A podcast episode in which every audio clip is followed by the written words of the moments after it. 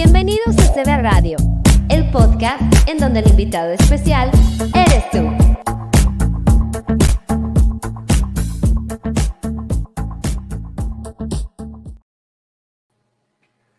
Hola, hola, hoy en Moviendo Vidas entrevistaré a una mujer que no dio tregua hasta recuperar a sus hijos.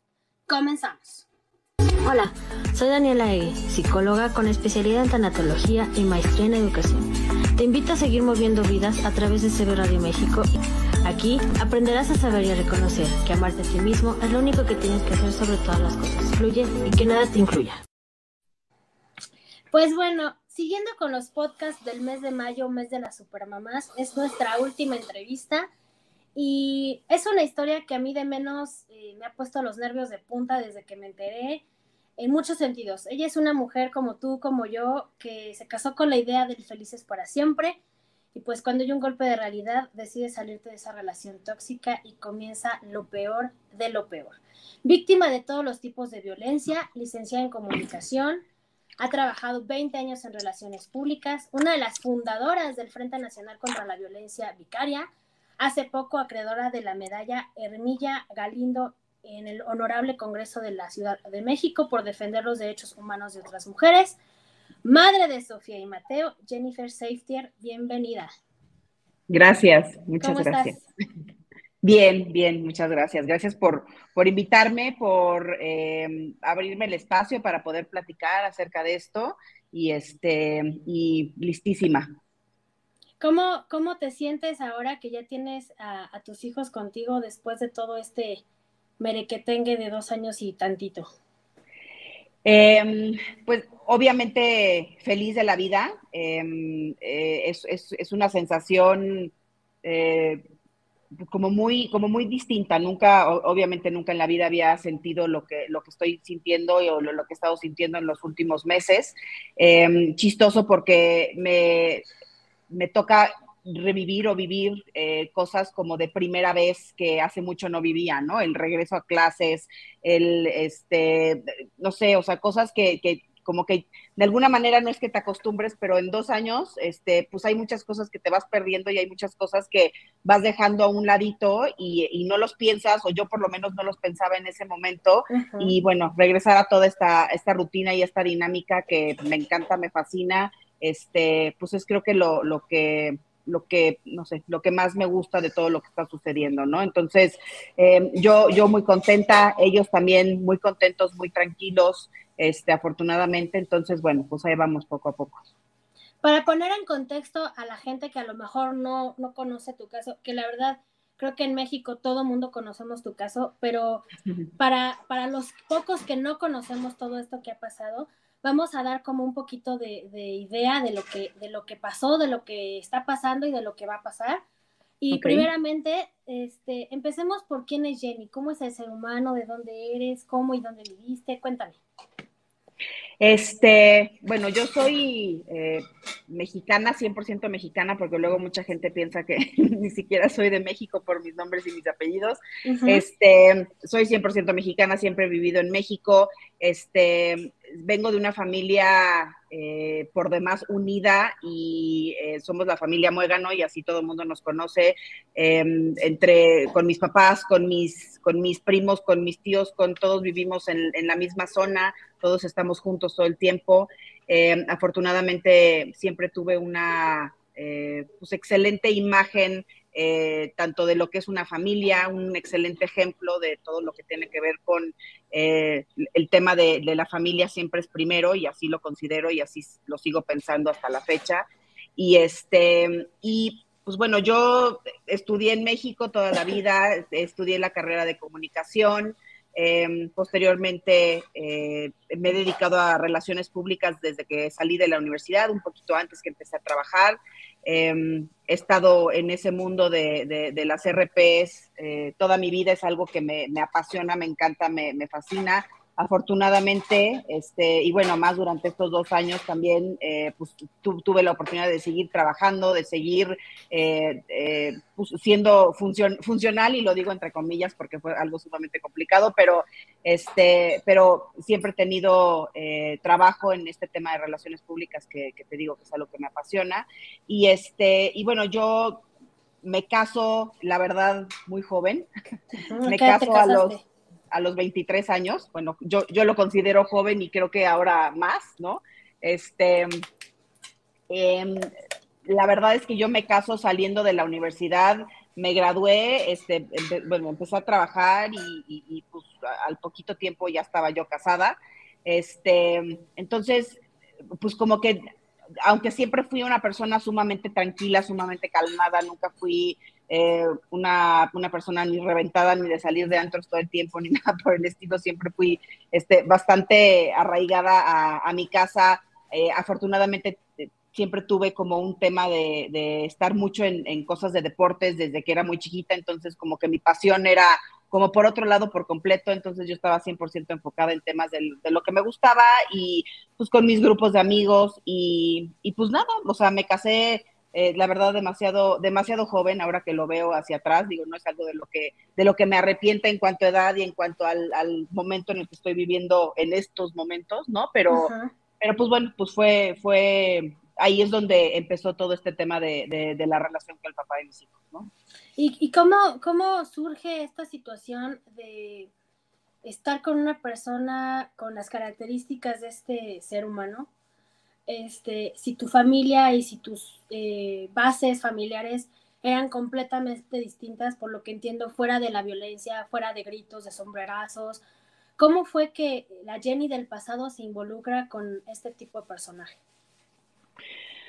Ay, em, ¿qué te puedo decir? O sea, no tengo, no tengo idea. La verdad es que el papá de mis hijos es una persona, y, creo que ahora lo puedo entender así y ahora lo puedo eh, asimilar, es una persona como, como, creo que como todos los narcisistas, un poco, él sumamente encantadores, em, con una labia eh, eh, espectacular. Eh, o sea, pero espectacular, por supuesto, ¿no? Nadie se les iguala. Nadie, nadie. Este, tiene un poder de, convencimiento impresionante.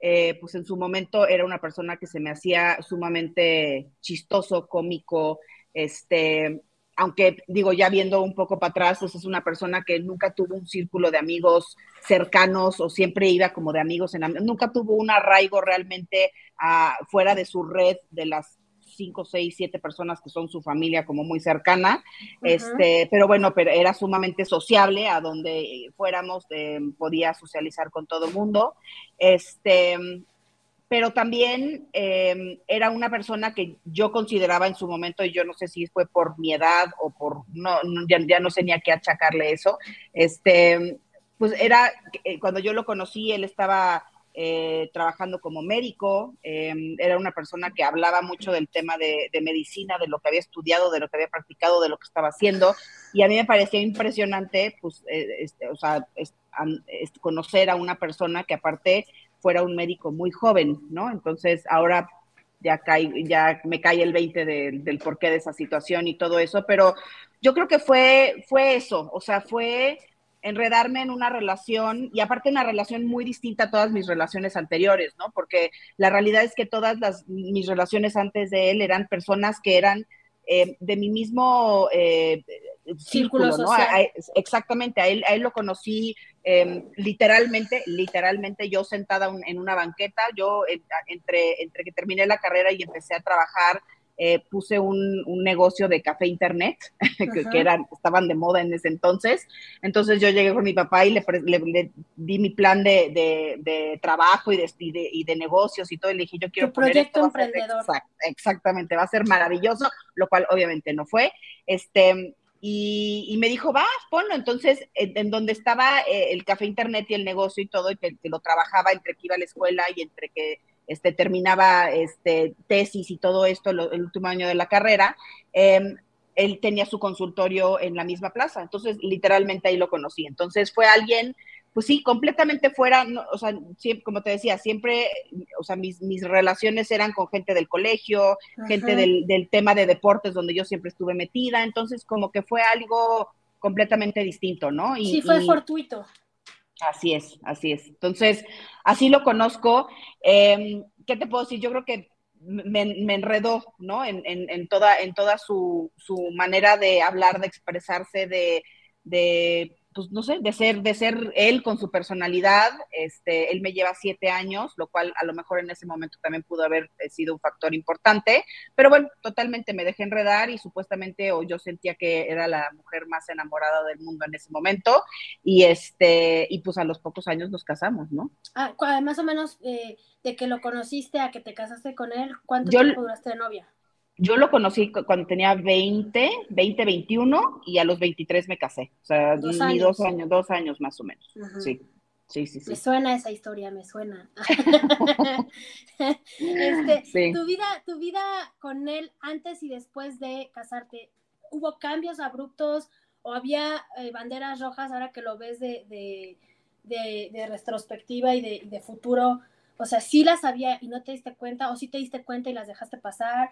O cómo estuvo, cómo estuvo el show, porque muchas personas eh, se involucran sabiendo que hay algo malo y aún así ignoramos las, las situaciones y pues hay de plano gente que ni en cuenta. ¿Cómo fue la historia? Yo creo que sí, yo creo que sí, sí hubieron banderas rojas, evidentemente, eh, de algunas sí me di cuenta y decidí yo en su momento normalizarlas y decir, pues a lo mejor yo soy la que estoy exagerando, yo soy la que estoy mal. De hecho, em, un par de veces antes de, casarnos, en, o sea, todavía siendo novios, eh, hubo un par de rupturas por un tema de infidelidades, ¿no? O sea, infidelidades que, que al final del día lo que terminó pasando es que de la manera en la que fuera, le terminó dando la vuelta y yo terminé imaginándome esas infidelidades, ¿no? Entonces, pues, pues yo dije, pues sí, yo soy la que a lo mejor estoy exagerando, yo soy la que pues no estoy, ¿no? O sea, y aparte con pruebas, ¿no? Con pruebas en, muy, muy, muy claras y yo decidí pues aceptar que yo era la que estaba mal y que yo era la que no estaba viendo bien las cosas y que había leído mal o que había visto mal o que había entendido mal. Este, entonces yo creo que esas fueron una de las banderas eh, más importantes. El hecho de de, cosas de, mentiras, fue algo que también empezó eh, desde el noviazgo, o, sea, cosas, cosas que yo decía, bueno, son mentiras chiquitas, no pasa nada, y que ahora me doy cuenta y entiendo que, pues bueno, las mentiras chiquitas van generando una bola de nieve que de repente van creciendo y ya son imposibles de contener, ¿no? Entonces, cosas muy, muy, muy absurdas que en su momento yo dejé pasar, nada más. Sí, las, las clásicas mentiras piadosas de estoy con un amigo y en realidad está con una fiesta con varias personas y tú estás este, creyendo que está en casa de fulanito, ¿no? O sea, Exactamente. Cosas así que dices, ay, bueno, pues total, a lo mejor le dio cosa decirme porque se iba a preocupar que estuviera yo fuera, ¿no? Y lo justificas, ¿no? Tal cual. Entonces, tal cual. Eh, sí, sí dejas como pasar muchas red flags que, que, que de novia, no, no, no, o sea, no, no lo tomas en cuenta y si lo tomas en cuenta, como tú dices, normalizas ese tipo de violencia porque el mentir también es una violencia mínima, pero no deja de ser este, desleal el asunto, ¿no? Claro, totalmente. Cuando, cuando te casaste con él, ¿cómo fue, cómo fue el evento? ¿Cómo fue la boda? Eh, en dentro del evento de la boda, ¿hubo situaciones que a lo mejor eh, fueron agresivas o cómo te arruinaban los eventos especiales, porque para eso también son bien expertos. Sí. Cuéntanos. Em, yo me acuerdo de mi boda, yo me acuerdo, y con esto creo que te digo todo, me la pasé muy bien sola. o sea, me la pasé muy bien con mis amigos, ¿no? O sea, eh, o sea, así me acuerdo de mi boda. Este, la verdad fue, sí, sí, sí, sí, y, pero, pero es muy cierto, o sea, fue tal cual la boda que, yo quería, este, con la gente que yo quería, este... El vestido que tú querías. Todo, todo como yo lo quería, o sea, la verdad es que en ese momento eh, mis papás me consintieron con absolutamente todo y dijeron, pues ahí está todo lo que tú quieras. De la A a la Z, la princesa, lo que quieras. Así es, tal cual, tal cual. Y este, y, y yo creo que una de las cosas Em, como curiosas que pasó en el tema de la boda, esa fue la hora de hacer la lista de invitados, ¿no? O sea, que yo decía, bueno, aquí está mi lista de invitados y por supuesto que mis papás metieron a todos sus invitados de gente que yo ni conocía y él me pasaba una lista de invitados de 30 personas, ¿no? Entonces yo decía, o sea, ¿cómo? O sea, porque sí era una persona que constantemente hablaba del tema de conocer a todo mundo, ¿no? Pero a la hora de la hora, pues, pues, no tienes esos, realmente esos conocidos para poder invitar a una boda, ¿no? Entonces, pues era 80% de la boda invitados y conocidos míos y el resto eran de él.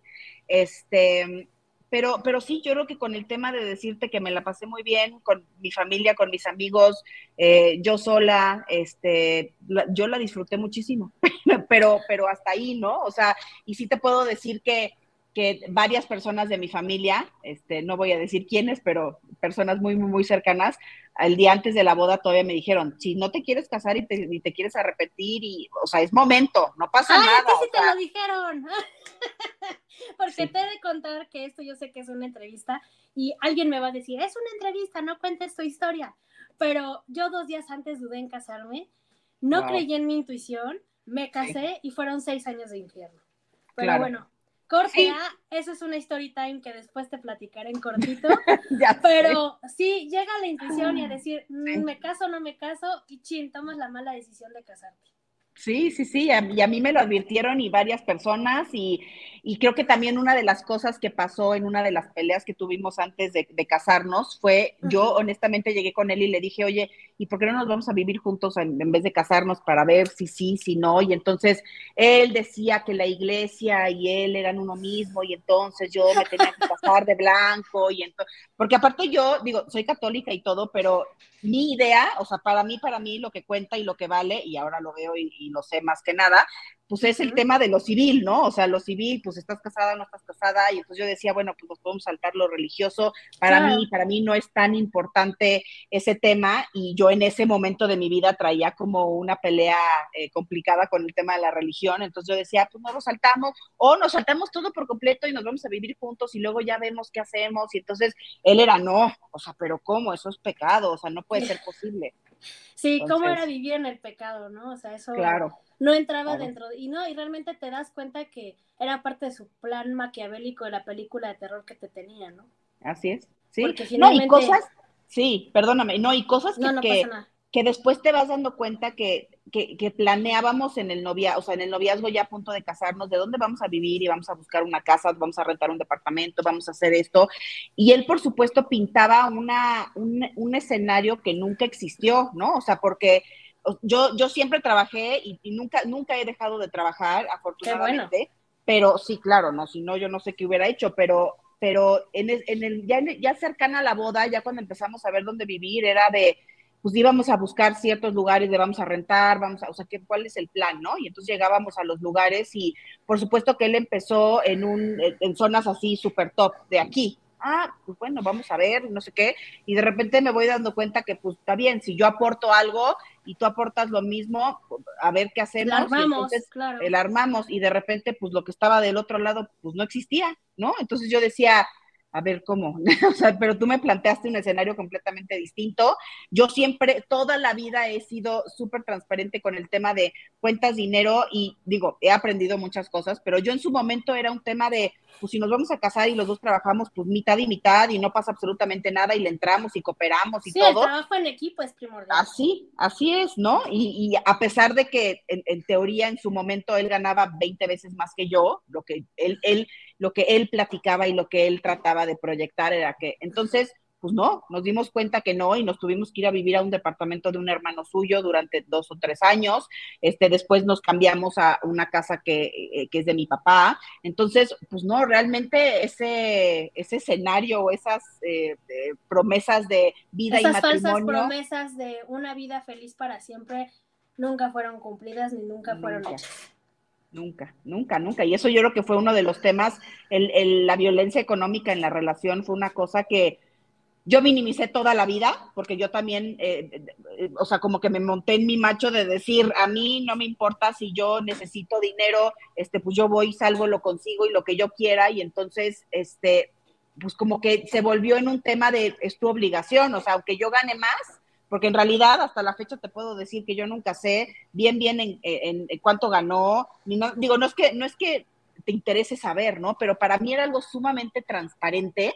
Yo llegaba y le decía, pues gano tanto y me daban un aumento y le platicaba del aumento y entonces, y ahora me dieron un bono de esto y ahora, no, y entonces vamos a agarrar ese, y ya, ya con hijos vamos a agarrar el dinero y entonces vamos de vacaciones y, y terminaba yo pagándolo todo siempre, yo, ¿no? Entonces era un tema de, híjole, sí llegó un punto en que decía, a ver, no, este, cuando nos fuimos a vivir a, esta casa que es de mi papá, pues entonces empezó el tema de, bueno, pues mi papá decía, bueno, pues sí, pero tienes que, tienen que pagar algo de la casa, o sea, no van a vivir aquí gratis, ¿no? Y entonces, bueno, sí, un compromiso y vamos a ver y, como... Un pago simbólico. Un pago simbólico y, ¿no? Y entonces, pero por supuesto que estaba en una zona un poco más cara y, entonces él decía, no, sí, sí, vamos, vamos. Y, pues de repente pues era de, pues págalo tú porque yo no puedo, ¿no? Entonces págalo tú y luego paga los gastos de la casa y luego llegan los niños y paga las colegiaturas y entonces yo decía, o sea, ¿cómo? Y tú tuviste la gran fortuna y la gran capacidad eh, mental de nunca dejar de trabajar. Pero hay personas que dejamos de trabajar por dedicarnos a ser amas de casa y ser 100% amas de casa, cuidar a nuestros hijos, cuidar la casa, cuidar que esté planchada, lavada y todo. Y entonces la violencia económica se vuelve todavía más patética, más escabrosa y más difícil para, para salir de una situación en la que tú también viviste, pero que te fue un poquito menos complicado el salir Totalmente. porque estabas independiente económicamente. Totalmente, eso, eso de verdad hace toda la diferencia del mundo. Ahorita nosotras en el frente tenemos muchísimas mamás, digo que afortunadamente ya se están dando cuenta de lo que están viviendo y se acercan con nosotros, pero siguen casadas y siguen en la relación y no saben qué hacer y cómo salir, ¿no? Porque sí, eh, o sea, sí también te cuento que una, una de las cosas eh, importantes de, del que yo trabajara era, bueno, una de los problemas que teníamos era que antes de tener hijos, bueno, y, creo que fue un poquito después, em, mi trabajo implicaba que yo viajara mucho. Entonces, yo era feliz de la vida y a mí me encantaba porque, pues al final del día yo me sentía realizada de yo poderme abrir mis propias puertas y poder conocer literalmente el mundo, porque fue un trabajo que a mí me llevó por todo el mundo a conocer eh, muchísimos lugares que de alguna otra manera no hubiera conocido sin duda.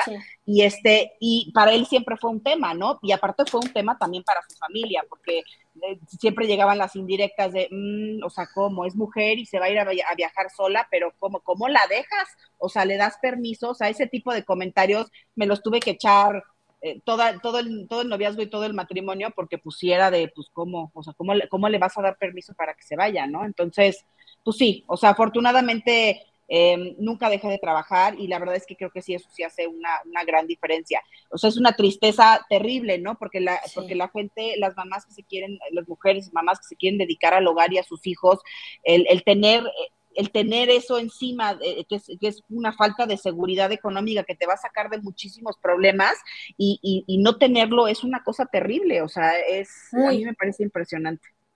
¿Cuánto, cuánto, ¿Cuánto tiempo viviste en este infierno? ¿Cuándo comenzaste a ver cosas que mm, esto no?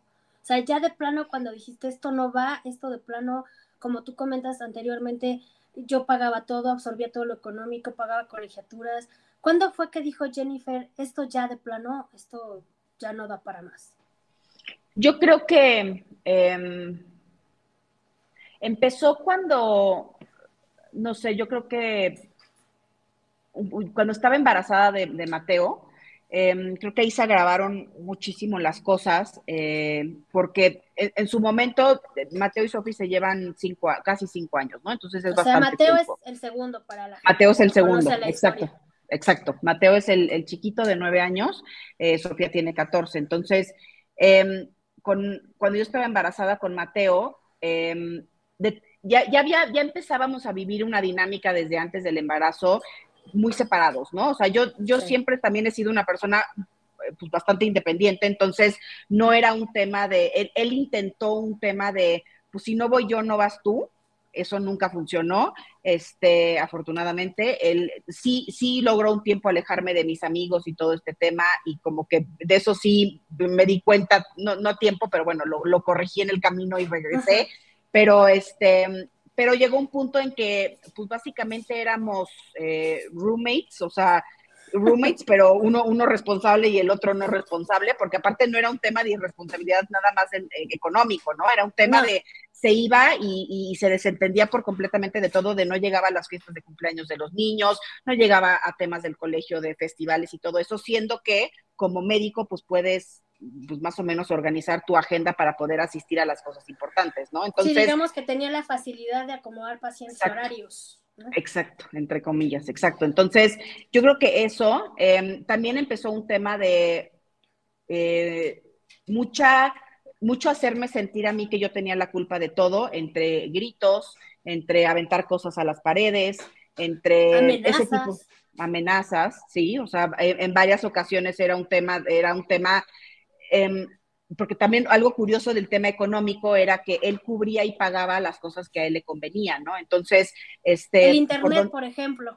Claro, claro, claro, cosas así, ¿no? Entonces, y a mí me decía, o sea, tú tú, tú hacemos un, trato, ¿no? Este trato que, ya he, hablado en otras entrevistas de tú pagas el tema de los niños, em, tú pagas las colegiaturas, porque aparte siempre fue el, pues tú quieres meter a los niños a esa escuela. A mí no, yo por mí los meto a una escuela que... meterlo a la natación. Exacto, exacto, así era. Entonces, y yo cubro todo lo demás. Entonces, en mi cabeza yo decía, para mí lo más importante es el tema de la educación de mis hijos, dónde estamos viviendo, y bueno, un tema que tengo yo que es un seguro de vida, el siempre tener un seguro de vida, ¿no? Entonces yo le decía, bueno, yo cubro, yo cubro eso y tú cubres todo, todo, todo lo demás. Entonces, pues no cubría todo lo demás, ¿no? Entonces, pues me veía yo y, y empezaron también el tema de yo embarazada con Sofi de cuatro años, tres años, y este, pues búscate otro trabajo, pues si no alcanza, búscate otro trabajo, ¿no? Pero sí me decía por un lado, oye, es que yo creo que deberíamos de meternos a un, por donde vivíamos hay un, hay un club de golf y entonces metámonos al club de golf y yo decía, pero ¿en qué mundo vives? O sea, ¿de qué manera lo vamos a pagar? No, yo me encargo y yo lo pago. Entonces, eh, al final del día logramos meternos a Estela y él pagaba todo lo que tenía que ver porque pues él se la vivía ahí en, en su vida social y todo este tema. Y este, y pues yo la verdad es que ni siquiera lo disfrutaba como lo tenía que disfrutar porque tenía que trabajar dos trabajos, ¿no? Entonces, o sea, era, era complicado, pero yo creo que justo en ese tema cuando estaba embarazada, este, cuando empezaron más estos conflictos, cuando empezaron los gritos, este, obviamente él se desentendió y se desprendió completamente de nosotros. Y era de pues, irnos de fin de semana y yo siempre me iba sola con mis hijos, todo lo hacíamos nosotros tres solitos, ¿no? Entonces, pues sí llegó un punto en que yo creo que, y, se lo, se lo digo a muchísima gente, yo viví mi, mi, duelo, porque creo que tampoco fue un duelo, pero mi duelo de divorcio lo viví muchos años antes de firmar el divorcio, ¿no? O sea, yo... Sí, sí, es un duelo, es un duelo ambiguo, se le llama en tanatología. Sí, y, la verdad, sí, o sea, porque obviamente para mí era ah, como una ansiedad y mi preocupación era el tema de los niños, ¿no? Y, y cómo, van a, cómo van a entender este tema del divorcio, pero yo ya no quiero, pero no es un ambiente que quiero para ellos, yo tampoco quiero vivir entre un ambiente de este, gritos y mentadas de madre y, y todo ese tipo de cosas, y tampoco está padre tener un papá que no está, o sea, para eso, para que... Un papá que sí está, pero que en realidad emocionalmente nunca está y eso también para los niños mentalmente, la ausencia psicológica también está muy cañona, ¿no? Muy cañón. A, este tiempo que ya estabas con Sofi, cuatro o cinco años, embarazada de Mati, ¿ya cuánto tiempo de casados tenía?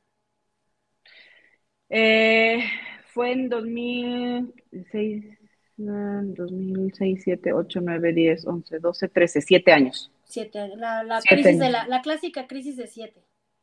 Pues sí, sí, o sea, fue y aparte el tema del embarazo, al final del día también fueron muchísimos reclamos de tú decidiste embarazarte, tú quisiste, yo te dije que nos quedáramos solo con una, o sea, como ese tipo de cosas.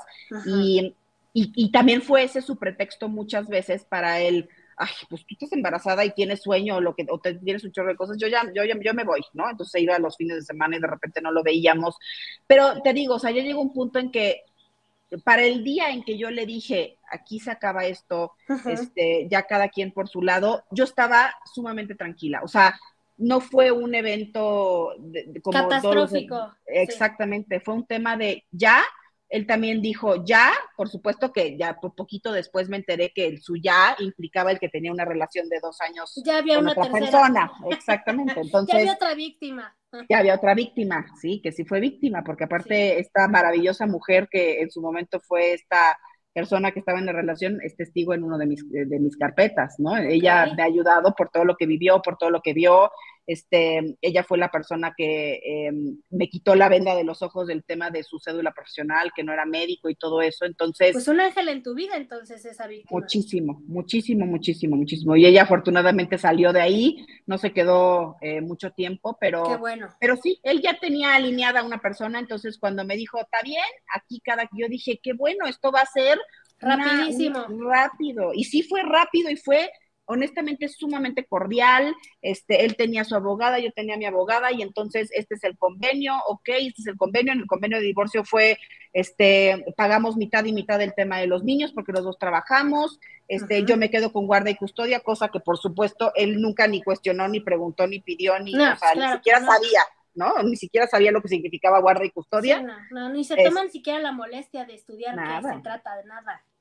Nada, nada. A, él, a él también le urgía eh, firmar. Deslindarse de toda responsabilidad. De todo, de todo. Es más, él, este, en temas de convivencia, eh, se lo dejamos abierto. Es más, ahí, todavía en todos este, estos dos años estuve viendo como correos de todo el pasado y este y hay un correo entre mi abogada y su abogada en ese momento que fue una abogada que curiosamente después me buscó para decirme oye es que no me pagó este pásame por favor el dato para que pero bueno es muy común en él. Em, pero bueno leyendo leyendo los las tarjetas al tope también. Ah bueno claro así me las dejó cuando nos divorciamos por supuesto. Compró un coche con una tarjeta de crédito mía y así se fue no entonces Em, pero sí, o sea, viendo estos correos con la abogada, eh, hay un correo en donde dice convivencias, ¿no? Entonces le manda el correo mi abogada a su abogada y, pues, ¿qué días quieres? O sea, como tú quieras, dice, dice Jen que ella, pues, los, o sea, realmente no había un tema para que él conviviera con los niños. Entonces contesta diciendo este, que, que, por ahora él solo podía de sábado para domingo cada 15 días, ¿no? Y entonces eh, yo estaba copiada en ese correo, entonces yo le contesto así de, pero ¿cómo? O sea, pero ¿cómo te puedes desentender tanto de tus hijos? O sea, no puede ser posible, ¿no? Pues así, ¿no? O sea, literal. Para la pensión. Ah, bueno, ok, pues y así está, y así tengo el correo y de verdad que tengo todas esas cosas guardadas que digo, ahorita en, en a esta edad no se lo voy a enseñar a mis hijos, pero no. ya, ya empecé un, un álbum para cada uno de ellos porque sí les dije hace poco que que yo no iba a ser la persona que les iba a decir y explicar y leer todo lo que había sucedido, pero que en su momento iban a tener acceso a toda la información de todo y entonces estoy armando un álbum de todo lo que pasó en estos dos años y un antes de, con toda esta información para que ellos tengan, si lo quieren ver, ahí su propia carpeta de investigación. Así es, sí, sí, sí. Y creo que es lo mejor que puedes hacer por paz, por paz mental de los niños y tuya. Sí. Porque si bien no podemos eh, tapar el sol con un dedo porque finalmente los niños se dan cuenta y desde chiquititos, ¿eh? no hay necesidad de hablarle mal de nadie. O sea, de verdad tienen una capacidad de entendimiento y de comprensión brutal. Sí. Porque, o sea, niños de 4 o 5 años, o sea, saben que esa persona no conviene, saben que esa persona es agresiva, saben que esa persona hace enojar a mamá, o, y en muchos casos a papá, ¿no? Porque también hay, mujeres narcisistas e irresponsables, no queremos descartar esa parte. Pero bueno, en, este caso, la gran mayoría de los casos que conocemos en, frente, en el frente de, violencia vicaria, pues es de, hombres a mujeres. Así y, es. Y es, es la forma gacha de querer seguir controlando a través de los hijos, ¿no? Así es. Entonces, eh, ¿tu entorno qué te decía, Jenny? Ya, ya cuando te divorcias, ya cuando todo es eh, en su puesto y entre comillas color de rosa, este, no, no, no te reclamaban o no te decían cómo no te saliste antes, cómo aguantaste tanto, cómo te defendiste, aparte de la víctima que me comentaste que ahora está en carpeta de investigación, bueno, que te ayudó en la carpeta de investigación, aparte de, esa persona que también fue víctima, alguien más te dijo que era narcisista, que, que, que no le creyeras, ¿Qué, ¿qué, más te puso en alerta? Para que la gente, digamos, eh, a lo mejor se, se apantalle, digamos, con tu, con tu historia y diga, a mí también me pasó y para que no me pase tal cosa, entonces tengo que hacer tal cosa que, chance, si tú no hubieras hecho, no hubiera pasado todo lo que pasó. Claro, claro. O sea, para contestar la primera parte de tu pregunta, creo que es, o sea, cuando yo me divorcio, em, creo que fue la felicidad andando en, mi familia. O sea, creo que ellas, ellos también, o sea, mi familia, mis amigos, ellos también veían una dinámica sumamente complicada, eh, no, me veían a mí feliz, este, yo no estaba tranquila, eh, estaba sumamente estresada, o sea, era un tema de, deudas, de pagos, de, o sea, ya eh, mi vida era dedicada em, 100% al tema de mis hijos, porque por supuesto que no tenían el apoyo, em, y, e impresionante porque todavía casados yo tenía que recurrir a terceras personas para poder ayudarme cuando, no sé, me tenía que ir de viaje o tenía que hacer cosas de, trabajo, no era el papá el que se quedaba con mis hijos. Entonces, o sea, casados, eran mis papás, mi hermana, mi abuelita, o sea, afortunadamente yo, tenía... Tu red de apoyo era muy grande muy grande y a la fecha eh, son, la verdad, o sea, el, grupo de personas que me han sacado adelante. Entonces yo creo que ellos también han, o sea, ellos también dijeron que bueno, o sea, ya era momento, este, creo que las, pláticas después del divorcio fueron pláticas muy curiosas porque todo, al, principio lo sí lo sentí como un ataque, pero era de, a ver, yo veía esto y pues no cuadraba, o yo, yo escuchaba las mentiras y y sus relatos de todo esto y todo era maravilloso y wow, pero como que de repente a la hora, a la, hora de, ejecutar cierta cosa o de demostrar cierta cosa, pues no existía, ¿no? Porque él se la vivía según esto estudiando en, en, congresos y cursos y todo este tema para el tema de la medicina y luego pues no había ni un papel que avalara algo, ni era algo que realmente lo hiciera crecer profesionalmente, entonces todo el mundo decía como que está medio raro, ¿no? Entonces, este, creo que por ese lado por ese lado sí tuve todo el apoyo. Creo que eh, muchas de las eh, banderas rojas, creo que importantes es, o bueno, de las cosas en las que yo no me fijé o, no quise poner atención fue la gente a mi alrededor que me decía cosas que en su momento yo no quería escuchar, ¿no? Y todavía al final, como que yo todavía traté de justificar muchísimas cosas. O sea, me acuerdo perfecto que ya después de haber vivido mi, mi, duelo y de decir yo ya no quiero estar aquí, ya esto no es para mí, todavía habían cosas que me decía la gente cercana a mí de, pues sí, es que, a ver, Jen, yo a mí me quedaba claro que él estaba poniendo el cuerno y yo, o sea, sí, pero no, yo como que todavía me encontraba tratando de, de justificarlo, porque yo era la que me sentía mal de haber aceptado eso tanto tiempo. Creo que no encontré una sola persona que me haya dicho, ay, o sea, qué bruta, o sea, todo el mundo lo veía. O sea, sí, sí me dijeron, todo el mundo lo veíamos y tú eres la que no te dabas cuenta, este, pero como en un sentido, no, no en un mal sentido, ¿no? O sea, a, eso voy, pero creo que sí, este, mucha gente después, al poquito tiempo, me dijeron, a ver, pues yo nunca te dije, pero yo sí lo vi con X persona, este, yo em, lo caché en tal lugar o de repente, este, yo, yo sé que te dijo que estaba con, en, tal lugar, en tal fecha, pero la verdad es que estaba en este lugar. O sea, como que cosas que yo decía, bueno, pues qué poca que nunca me dijiste, pero bueno, o sea, tampoco es una gran diferencia porque la verdad te, te voy a ser 100% honesta. Cuando yo, después de que decido, decido ya terminar la relación, él se salió de la casa y todo esto, a los pocos semanas me entero de esta relación que tiene él y fue para mí la mejor sensación del mundo, no por, no por nada, sino por el hecho de decir, no estoy loca. O sea, no me imaginé todos los años de infidelidad, no me imaginé todo lo que, me, lo que pasó, sí estaba ahí, sí era cierto eso,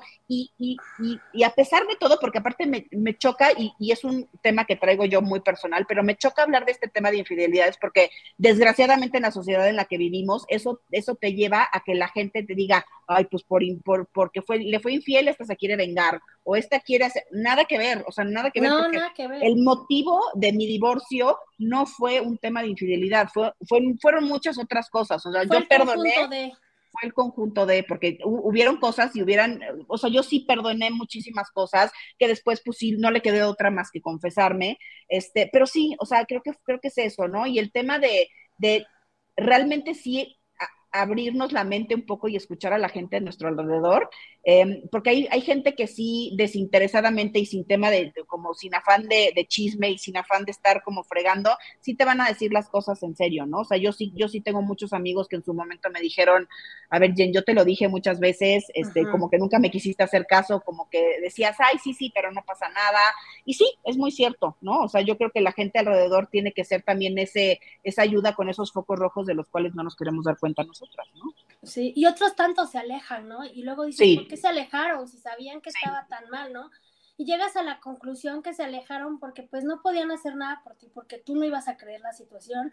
Y que a lo mejor iba como a mermar más todavía la amistad y la separación que inconscientemente tú habías tenido con, ¿no? Y ya cuando, cuando te separas y, y, te das cuenta de muchas cosas, que vuelven a llegar las personas que se alejaron por ciertas situaciones, te das cuenta que se, alejaron por, por no tener más broncas contigo, porque te iban a defender o porque iban a intervenir y pues mejor se mantuvieron al, al margen, ¿no? Sí, sí, y, y también cree, una, una de las cosas que, que, me sorprendió que me dijeron algunos amigos es que este mis amigos más cercanos, con los que, que, sí se alejaron algunos, ahorita que lo dices, me decían es que a nosotros nos chocaba la manera en la que te hablaba. O sea, era un tema que, que, nosotros no podíamos aguantar, porque como que sentíamos que no podíamos decir nada, son mis amigos de toda la vida.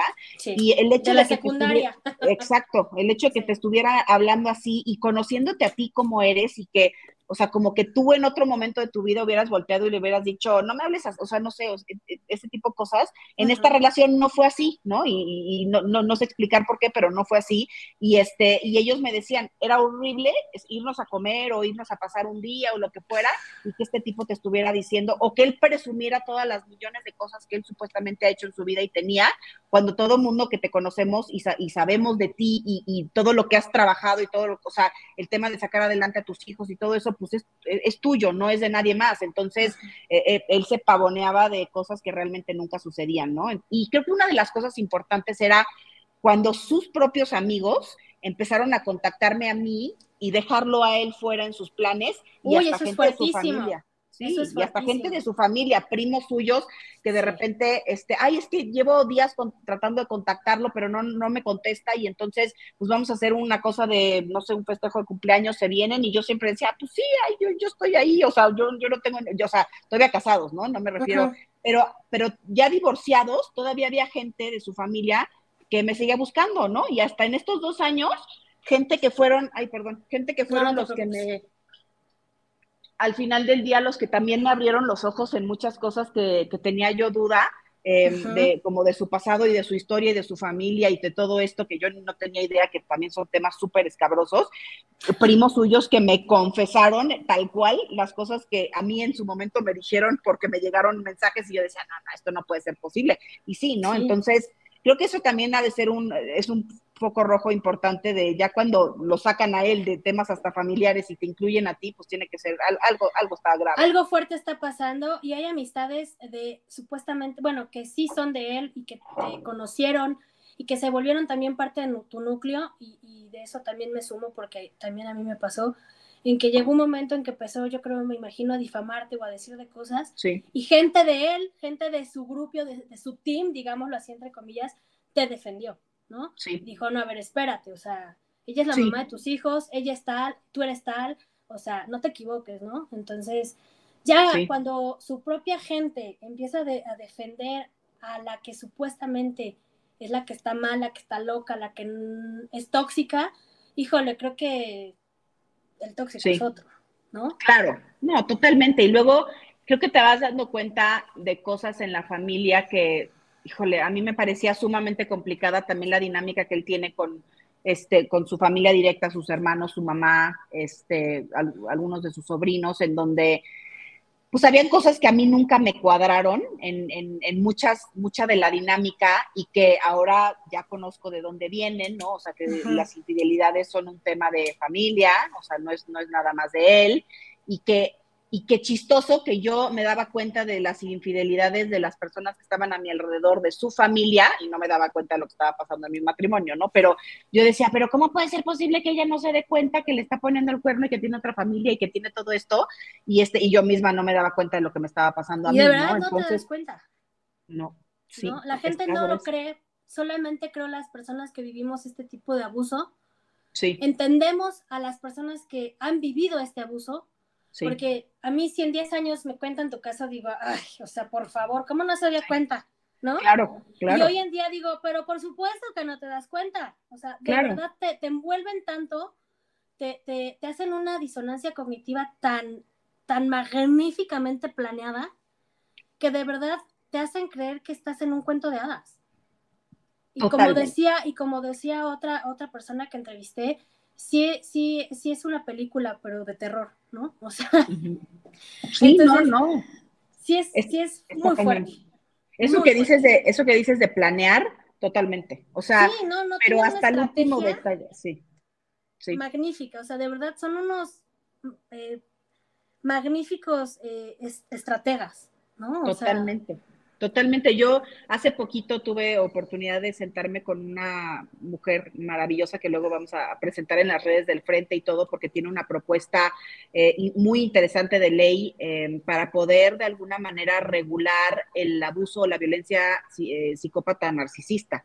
este, que yo he aprendido mucho del tema, por supuesto hay hombres y mujeres, entiendo que eh, son más los hombres, creo que es un 65% y un 35%, algo por el estilo. Híjole, pero cuando me platicó, uno, su caso, por supuesto, y dos, em, cuando me, manda lectura y me manda información y me manda todo esto, yo digo, no puede ser posible, porque aparte son personas que conscientemente saben lo que, o sea, saben lo que están haciendo, no es un tema de que está mal de la cabeza y tienen alguna enfermedad. Ahí están enfermos y ni cuenta. Exacto, en ni cuenta se dan, no, o sea, lo hacen con conocimiento de causa, con todo, porque todavía, todavía hay gente que hasta la fecha me dice, bueno, la gente que ha convivido, ha logrado convivir con mis hijos en estos dos meses, este, me dicen, pero no puede ser posible que en redes sociales diga una cosa y entonces yo estoy aquí viendo a tus hijos, estoy escuchando lo que están diciendo y cómo están conviviendo y este cuate está diciendo que los secuestraste, que los drogaste, que los, o sea, no sé qué tantas cosas, ¿no? Y entonces, los, o sea, no puede ser. Le digo, porque, y hay gente que se acerca a mí y me dice, a ver, Jen, o sea, yo te quiero, te conozco de toda la vida, pero cuando empecé a ver la campaña de, difamación en tu contra, yo decía, ¿será cierto? Me hizo dudar, me hizo dudar, y luego vi los es que sí, hacen dudar.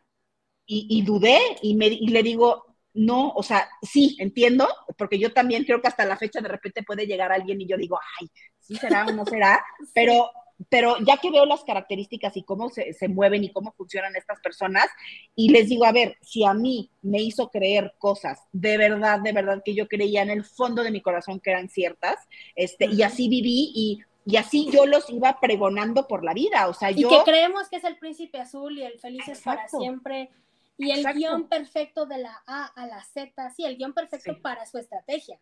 Claro, totalmente, porque... Pero para... Claro, porque hay gente que me dice, oye, entonces, pero tus hijos, eh, cuando te fueron a denunciar y todo lo que hicieron y todo lo que estaban mintiendo, les digo, no, no estaban mintiendo. Ellos creían realmente que lo que estaban diciendo es real. O sea, sí. la, disonancia cognitiva que tenían de manipulación estaba verdaderamente bien manejada. Tan, mira, tan manejada que hay cosas increíbles que pasaron en su vida de las cuales no se, o sea, realmente no se acordaban ¿no? O sea, hasta que a mí me pasó, porque hasta el tema de manipulación y coerción y todo ese tema, a mí me ha costado mucho trabajo entenderlo, porque yo digo, tienes que ser de verdad un, por no decir una grosería, un pedazo de persona para poder hacer este tipo de cosas impresionantes, pero maquiavélico. Y yo decía, como que hasta yo misma dudaba con lo que yo viví y con lo que yo estaba viendo que mis hijos eh, vivían, yo dudaba de la magnitud, pero me, pasó hace como dos o tres semanas que Mateo estaba desayunando y este, está, em, mi mamá le preparó un, este, un, pan que les encanta a mis hijos, que es un pan con mantequilla, canela y azúcar, ¿no? Y entonces se lo corté en, eh, en, cuadritos y entonces estaba desayunando y, ah, bueno, le, doy el plato y le digo, híjole, esto, este, te encantaba, te encantaba esto, le, decimos nichis nachis porque están cortados con cuadritos, te voy a dar tus nichis nachis. Entonces me volteé, me volteé a ver y me dice, ¿qué es eso? Y yo, no, pues son unos cuadritos, o sea, cosas que ellos vivieron durante tanto tiempo, ¿no? Y entonces le digo, y es mantequilla con azúcar y con canela, ¿no? Guacala, yo nunca he comido eso, ¿no? Entonces le digo, no, claro que sí lo has comido, que pruébalo, a ver si te gusta. Entonces lo prueba se queda callado y empieza a llorar, ¿no? Y entonces le digo, ¿qué te pasa?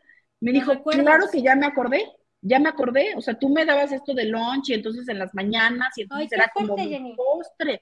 Entonces, en ese momento, o sea, yo por supuesto lloré, él lloró, le habla, le, le habla, le habla a la psicóloga y le digo, ya, o sea, me cayó el 20 ahorita de todo lo que me estás diciendo del, del nivel de manipulación, ya lo entendí para, la, para la gente que no, no sabe la historia, que de verdad siento que poca gente no la conoce, ¿nos podrías contar rápidamente, antes de seguir con la historia de que ya tienes a tus hijos en tus brazos, y de qué, qué pasó con tus hijos? ¿Qué, ¿Qué fue lo que hizo este personaje maquiavélico narcisista con tus hijos? Porque a lo mejor mucha gente no entiende el contexto como para darle, eh, pues no sé, claridad a las cosas que estamos diciendo cuando ya ahorita los tienes. Ok. Este, sí, él, él, él lo que hace es, yo después de que o sea, de muchos años de divorcio, en donde él fue, como, como he venido diciendo, sumamente irresponsable, este, le llega un tema de una demanda penal por el tema de incumplimiento de pensión, este, no, se, no se notifica, pasaron muchísimo, pasaron dos años, se notifica, este, por fin tiene que ir a esta audiencia en donde le van a decir la cantidad de dinero que tiene que pagar por todos los años. Eh, ese fin de semana se lleva a mis hijos, eh, los lleva a levantar una denuncia de violencia eh, en mi contra, que según esto yo ejercía en contra de ellos. Este, yo vivo un juicio de 12 meses porque me vinculan a proceso, este, me ponen medidas cautelares, en ese momento me dicen que yo no me puedo acercar a mis hijos, este, y empieza este proceso penal y de alguna manera seguíamos en todo lo familiar y este, y lo que, lo que él hace con ellos es que los hace pasar por un proceso eh, terrible en, el tema legal, eh, penal, familiar, en donde ellos tienen que estar constantemente yendo a peritajes, a pruebas psicológicas, a entrevistas, juzgados, este, ministerios públicos, este, el DIF, eh, todo este tema para poder demostrar esta violencia. Y lo que fue sucediendo, eh, impresionante, porque ahorita lo que hicimos justo en la última parte del juicio eh, en mi contra, que salí también absuelta, En, todos los, exacto, este, agarramos todos los testimonios de mis hijos durante todo el tiempo que les hicieron estas preguntas y ahí es donde se puede ver la evolución de, esta, de este maltrato, porque empiezan ellos con una historia eh, como muy clara de lo que ellos tienen que decir ante las autoridades y posteriormente los someten a tantas pruebas y a tantas cosas que por supuesto llega un punto en que se equivocan, se, van por otro lado, se hacen bolas, de repente la violencia que supuestamente vivió uno la vivió el otro, este, de repente los horarios ya no cuadran, de repente los días ya no cuadran, o sea, de repente ya es una cosa completamente distinta, lo cual eh, a mí en tema de terapia, porque eso no, no lo usamos legalmente, pero en tema de terapia, em, que lo estoy trabajando con, los, con las psicólogas, se ve perfectamente el caminito de cómo fue evolucionando esta violencia psicológica hacia ellos, ¿no? Em, en su momento, muy al principio, a mis hijos les dijeron que yo estaba internada en un hospital psiquiátrico y que yo eh, no los iba a poder ver en seis meses porque yo me tenía que curar de mi locura y de mi violencia y que estando yo encerrada era la única manera que lo iba a hacer, ¿no? Entonces, este, pues yo me entero, por supuesto, de esto de parte de una mamá del colegio en el que estuvieron mis hijos, porque otra cosa también impresionante es que los hicieron pasar por cuatro colegios en dos años Nunca estuvieron presencial en ningún colegio, creo que fueron un mes eh, a un colegio cuando estaba como y aparte de la pandemia, la pandemia. Les como anillo al dedo, ¿no? Claro, claro, claro. y, este año, y este año escolar, que afortunadamente ya están terminando en otro lugar ya de manera presencial, este año escolar lo iban a terminar también en línea. Entonces, ya habían cumplido tres años de no convivir con alumnos en un o sea, salón. Literal, toda la pandemia. Toda la pandemia. Este, entonces, esa fue otra de las cosas. Entonces, les hicieron creer que yo estaba completamente enferma, les hicieron creer que yo era una persona sumamente violenta, peligrosa, este, peligrosa que yo los iba a agarrar en la calle y me los iba a llevar de alguna manera, que yo les iba a hacer daño, este, que cuando regresaran, si es que regresaban conmigo, que yo este, los iba a regañar, este, los iba a seguir violentando, los iba a maltratar. Incluso hay un video en donde está, creo, Sophie diciéndote ciertas cosas cuando fue la etapa de difamación, ya teniendo tus hijos, en donde todo el mundo te empezó a tirar tierra y a decir, es que su mamá es violenta, es que no ven, es que la justicia, es que devuélvanse. O sea, e, era un grado de manipulación y de disonancia cognitiva que decías, es que de verdad, si no saben la historia, cállense, o sea, si no van a sumar, no resten. claro, sí, no. Los que corrían peligro ni siquiera eran, eras tú o tu familia, eran los niños. Sí, sí, sí. Entonces, no, llegas a un punto que dices, es, no, es impresionante. Esos, esos videos, ah, eh, eh, creo que es justo el video que es al que te refieres. Yo estoy atrás de una reja y están los niños adentro y no sé qué. Es, está cañón no, no, no, saber ni siquiera y no entender también el contexto. O sea, era, era una em, escucha de menores que se dio en la casa del papá, lo cual.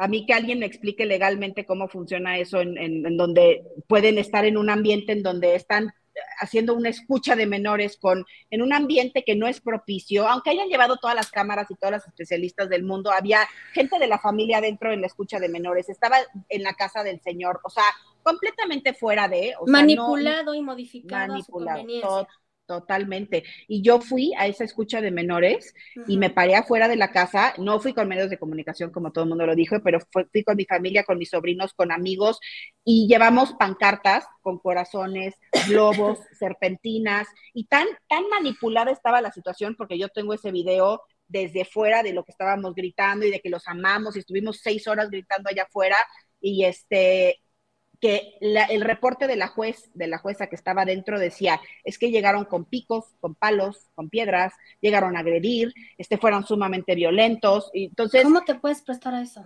Yo llevaba, yo llevaba ahí em, yo creo que eran como seis, cinco o seis meses sin ver a mis hijos. Entonces el, abogado de él se acerca con mis abogados y dice, bueno, pues sí puede platicar con los niños o sí los puede saludar, que sea a través de la reja, se tiene que ir todos, nadie la puede acompañar, tiene que estar sola. Entonces, todas estas condiciones, y yo dije, sí, me vale, o sea, yo los quiero ver, no me importa, todo el mundo se fue, este fue controlado a través de la reja, y por supuesto que en el momento en que yo me acerco a la reja, una cámara aquí, otra cámara acá, este, la novia aquí, este, la familia acá, y entonces, este, pues es que no, eh, eh, no, no, no, no quieren platicar contigo. Y yo, bueno, ok, no tienen que ellos platicar conmigo, yo platico con ellos, entonces me acerqué a la reja y estuve platicando con Mateo, o sea, solo ponen la parte, por supuesto. Sí, claro, la este, parte violenta del video morbo, exacto, La palabra morbosa, ¿no? O sea, exacto. lo que les conviene ante, que, ante los ojos para poder seguir difamando y para poder seguir diciendo que tú eres la violenta y para seguir diciendo todo lo que es él, claro. achacándotelo a ti, ¿no? Claro, claro. Entonces, este, o sea, yo me acuerdo perfectamente bien que me fui, ya estando con ellos ese día, y dije, qué mensa, porque, bueno, no qué mensa, los pude ver y me pudieron ver a mí, pero yo decía, totalmente me dejé llevar por el tema de verlos y no, y no proteger lo que estaba sucediendo en ese contexto, ¿no? Porque está cañón que de repente tienes a la novia grabándote aquí, porque era así la cámara, ¿no? Y yo, bueno, ok, está bien, me lo aguanto.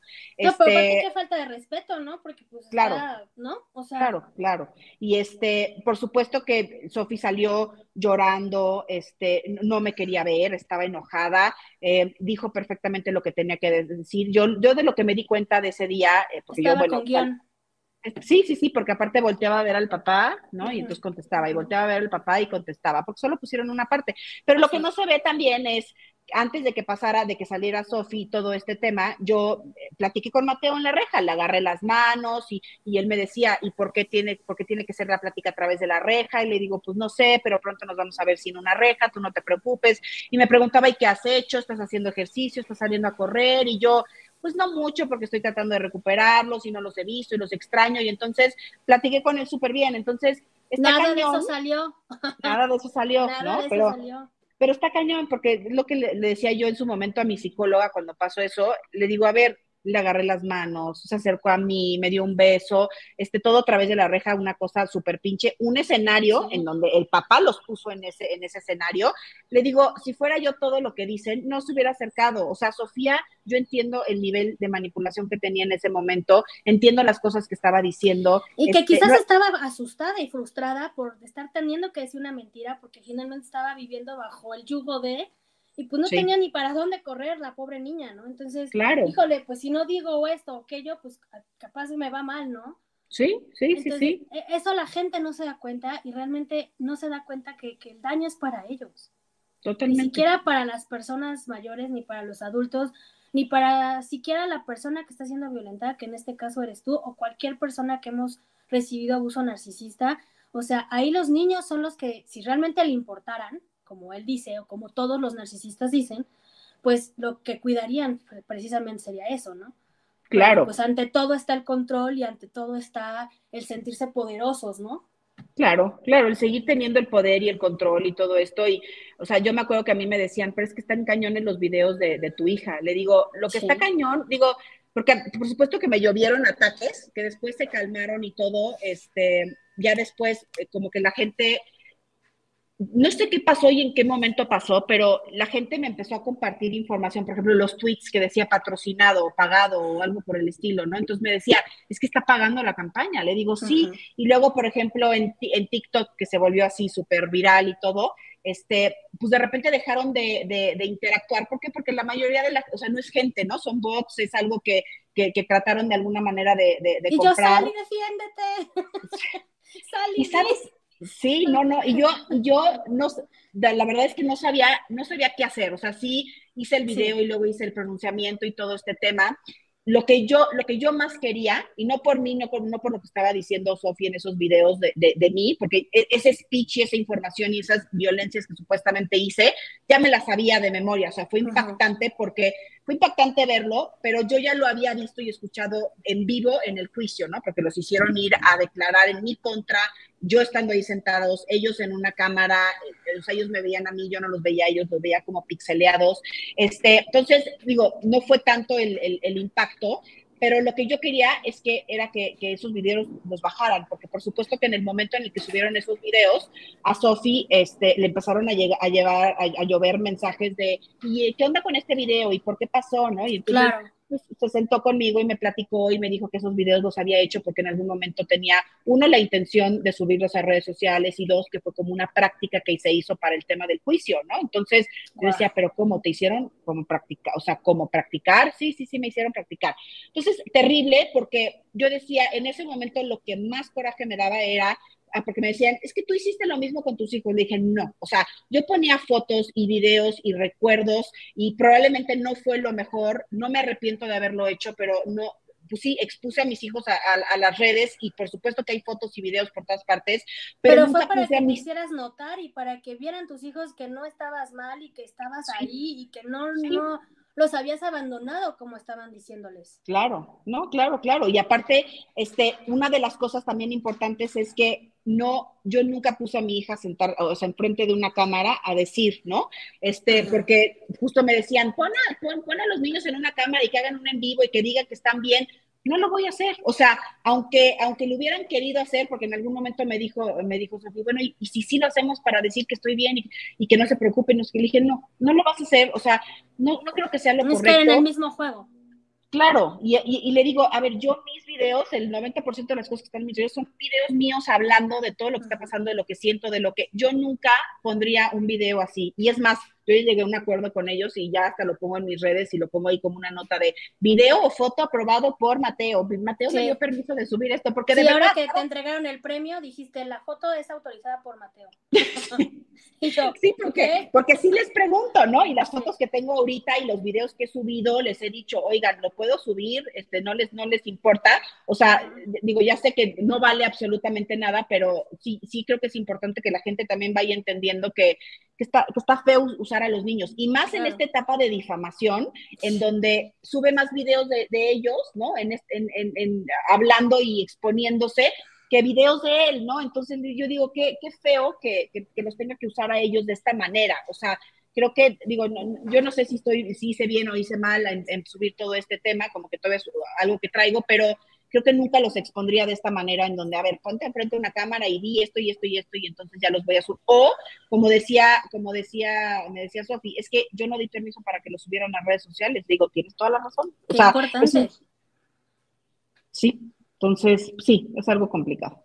Es algo complicado, pero todo esto es lo que les metieron a la cabeza a los niños y es una violencia horrible hacia ellos. O sea, si nosotras lo vivimos de una manera eh, que, nos sentimos que nos queremos, queremos eh, morir sin ellos, ellos lo viven 20 veces peor. O sea, de verdad, em, creo que hay, hay, una cosa que, he aprendido, que ellos ponen estos como, como, no sé cómo se dice en psicología, tú me puedes corregir, como estos bloqueos, como barreras. como para emocional. No, Exacto, como para no sentir. Entonces ellos solitos se van creando una nueva historia y una nueva vida que hace que ellos no tengan que sentir el dolor que están sintiendo de no de no estar con una persona o de no estar con la famosa disonancia cognitiva, o sea, ellos crean su propio eh, guion y su propia película para no sentir como tan fuerte lo que realmente está pasando. Y ya fue lo que pasó.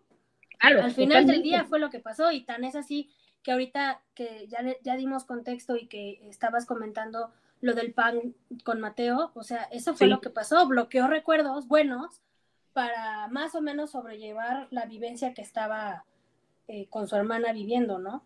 Sí, yo me acuerdo perfecto en el, en el juicio, este, que bueno, ahí tengo todos esos videos de las, de las entrevistas que les hicieron a los niños y todo, y eh, eh, una de las cosas que platicaba con mi psicóloga en, en, una de las declaraciones que hicieron los niños es que eh, mi abogado le preguntó eh, a los dos niños, oye, ¿cuál es la fiesta de cumpleaños que más recuerdas estando con tu mamá? Como para tratar de generar empatía. Y entonces los dos contestaron, yo nunca festejé mi cumpleaños con mi mamá, mi mamá nunca me lo festejaba, ¿no? Entonces, ¿y por qué hicimos esta pregunta? Porque al estar haciendo las preguntas con, con digo, para empezar, yo, o sea, creo que me rehusé como dos meses y le decía a mi abogado, es que no podemos interrogar a los niños, no los podemos, o sea, no podemos hacer eso, ¿cómo, cómo alguien se presta a poner a los niños así, no?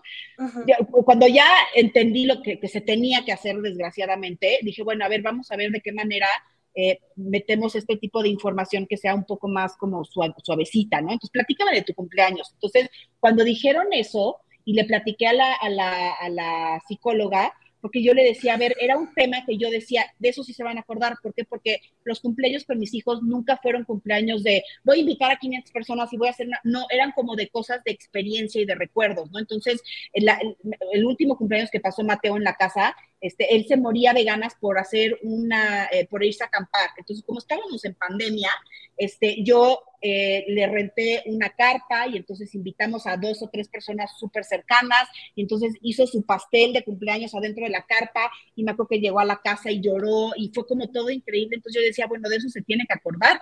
Y cuando dijeron eso a los niños, o sea, yo dije... No se acordaron.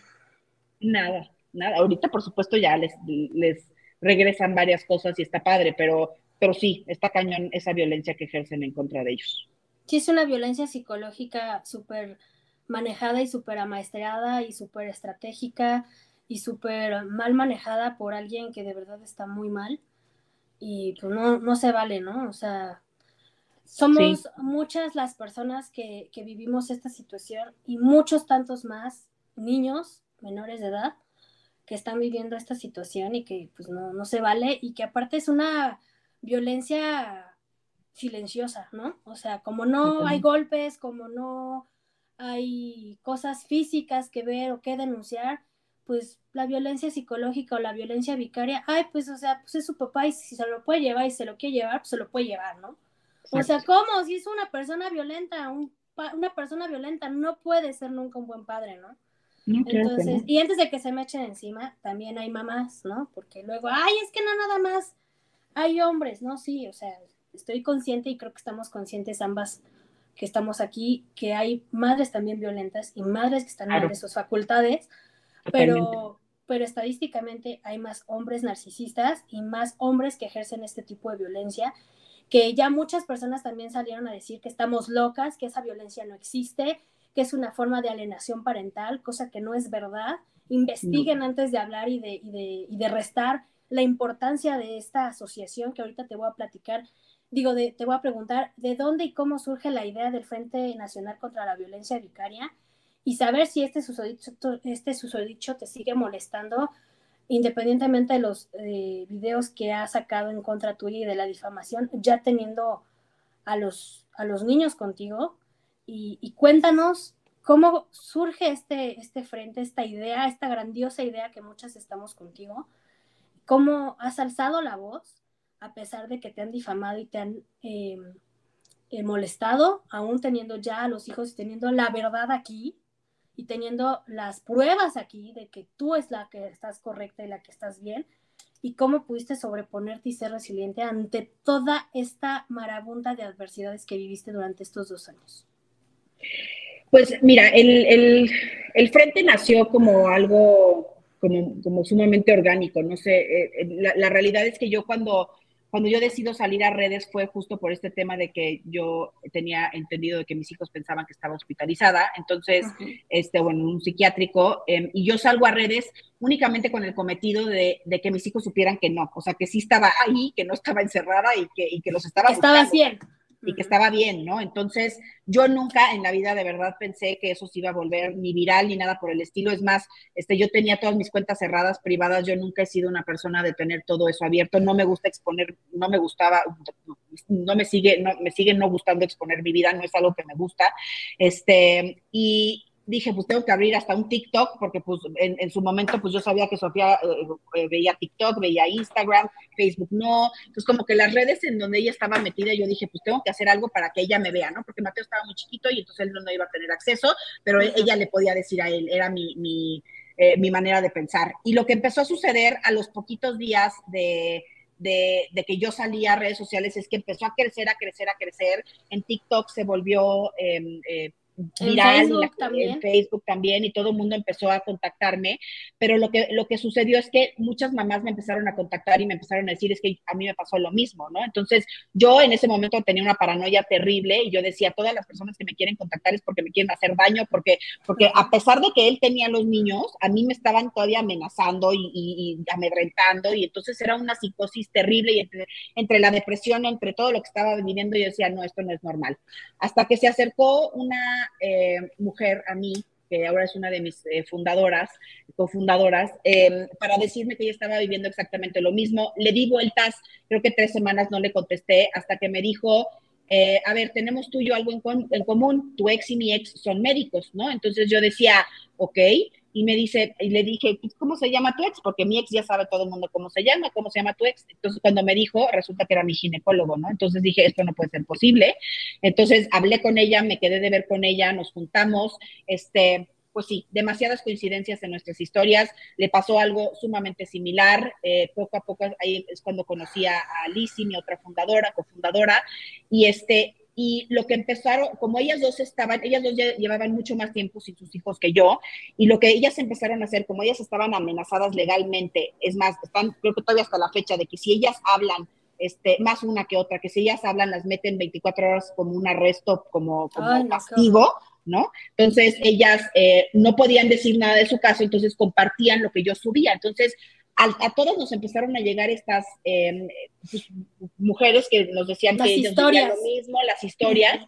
Entonces, entre nosotras éramos como el grupo de apoyo, porque primero yo pensé que era la única, ellas también, y luego las tres decíamos, bueno, nosotras tres somos las únicas, y no, nos empezaron a empezaron a sumar a sumar. Y entonces decíamos, pues, ¿qué hacemos? Yo creo que para no sentirnos solas abrimos un grupo de WhatsApp. Entonces abrimos un grupo, entonces empezaron 10, 20 mamás, 30 mamás y de repente llegaban más y todas con la paranoia al, mil empezamos a investigar, a ver, bueno, pues nada más quiero ver si, si tienes una carpeta, de qué te denunciaron, como que buscando un poco más de información para ver que no eran personas infiltradas. Infiltradas, ajá. Sí, exacto. Luego entramos este especialistas que a lo mejor no hemos vivido esta violencia tan de cerca pero empezar a también ayudar y apoyar a las personas que estaban en esta situación.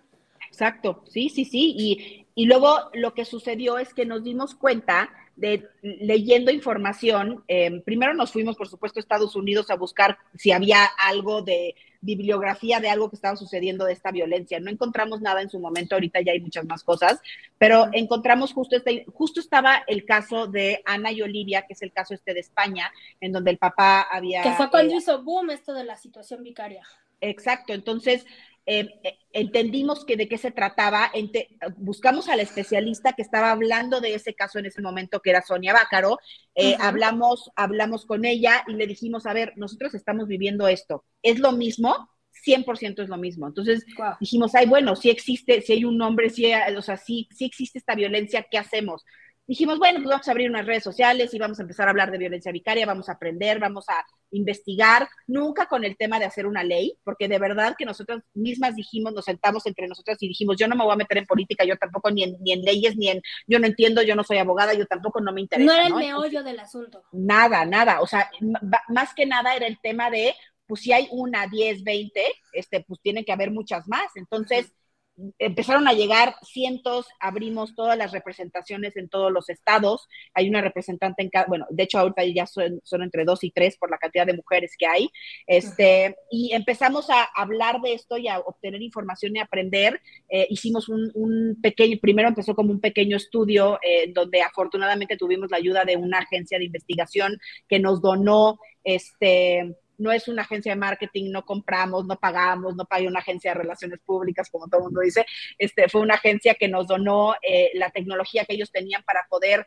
recibir y capturar toda la información. Ellos entrevistaron a muchísimas de las mamás, luego lo hicimos un poquito más grande, empezamos con una muestra de 200, luego hicimos con 2.200 y empezamos a entender y a ver el patrón y vimos que todas lo, lo vivían de la misma manera, todas vivían, venían de una violencia previa, inclusive empezando desde el noviazgo, que no era un tema que empezaba con la sustracción o una manipulación, sino que venía de muchísimo tiempo antes. Entonces, ahí es donde comparamos información y compartíamos los resultados con Sonia y decía, pues es exactamente lo mismo. Y lo que tienen ustedes de poder tener esta muestra de 2.200, o sea, por supuesto que no es una muestra como eh, las estadísticas nacionales que hacen, pero es, es, una, es un muy buen ejemplo de lo que... Es una pequeña gran muestra de lo que vivimos. Exacto, de lo que vivimos. Entonces, y todo era todo era muy similar, o sea, habían muy pocos casos que tenían ciertas diferencias que a lo mejor no encajaban perfecto, pero era el mismo patrón, era el tema de...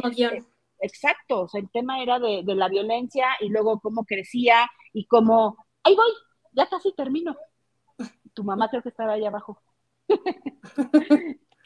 este, y eh, eh, todo este como patrón de violencias que venía creciendo y todo este tema, y este, muchos eran, eh, tenían una, una, relación más o menos cordial con el ex esposo, en donde tenían ya muchos años de, de, haberse divorciado, pero entonces decidieron denunciar el tema de la pensión alimenticia, que es una violencia que se minimiza muchísimo, y entonces en ese momento es donde el, el papá decide llevarse a los niños, como, fue mi caso, o el caso en donde empiezas con una nueva pareja, ¿no? Ah, sí, eso es clásico eso es clásico. Entonces también, no, pues tienes nueva pareja, entonces que el papá, que el, señor los mantenga, entonces cómo los va a mantener, entonces no se puede meter todo, todo este, este tema que traen estos señores de, no poder seguir teniendo el control y el poder.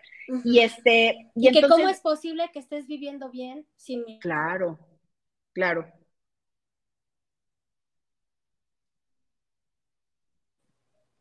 Ay, se fue tantito. Sí, Perdón, ya. este, sí, ¿Cómo es posible que tú puedas rehacer tu vida sin mí? ¿no? Que creo que también fue uno de los temas importantes, porque yo ahorita, este, yo llevo siete años de relación con mi novio, este, lo conocí al poco tiempo de, haberme divorciado y tenemos una relación increíble y, y, es sumamente complicado y esa es una de las razones, ¿no? Pero bueno, el caso es que un día de la nada dijimos, pues, ¿cómo le vamos a poner a estas redes sociales? Le ponemos el nombre de, primero empezó como Frente Nacional Mujeres, eh, nos separamos de una persona que estaba en, eh, pues en, en, nuestro grupo, que era una persona sumamente violenta y conflictiva, y pues nos, eh, Alex, Liz y yo empezamos con este tema del Frente Nacional contra, contra Violencia Vicaria. Este, el tema de las leyes fue algo que llegó de manera fortuitamente. Fortuita, sí, o sea, en realidad fue un tema de ir a platicar eh, con autoridades más bien para poder dar a conocer esta violencia en ciertos espacios. Y fue un tema de, a ver, pero esta violencia existe desde hace mucho tiempo, esta violencia la estamos viendo acá, ¿por qué no hacemos una iniciativa?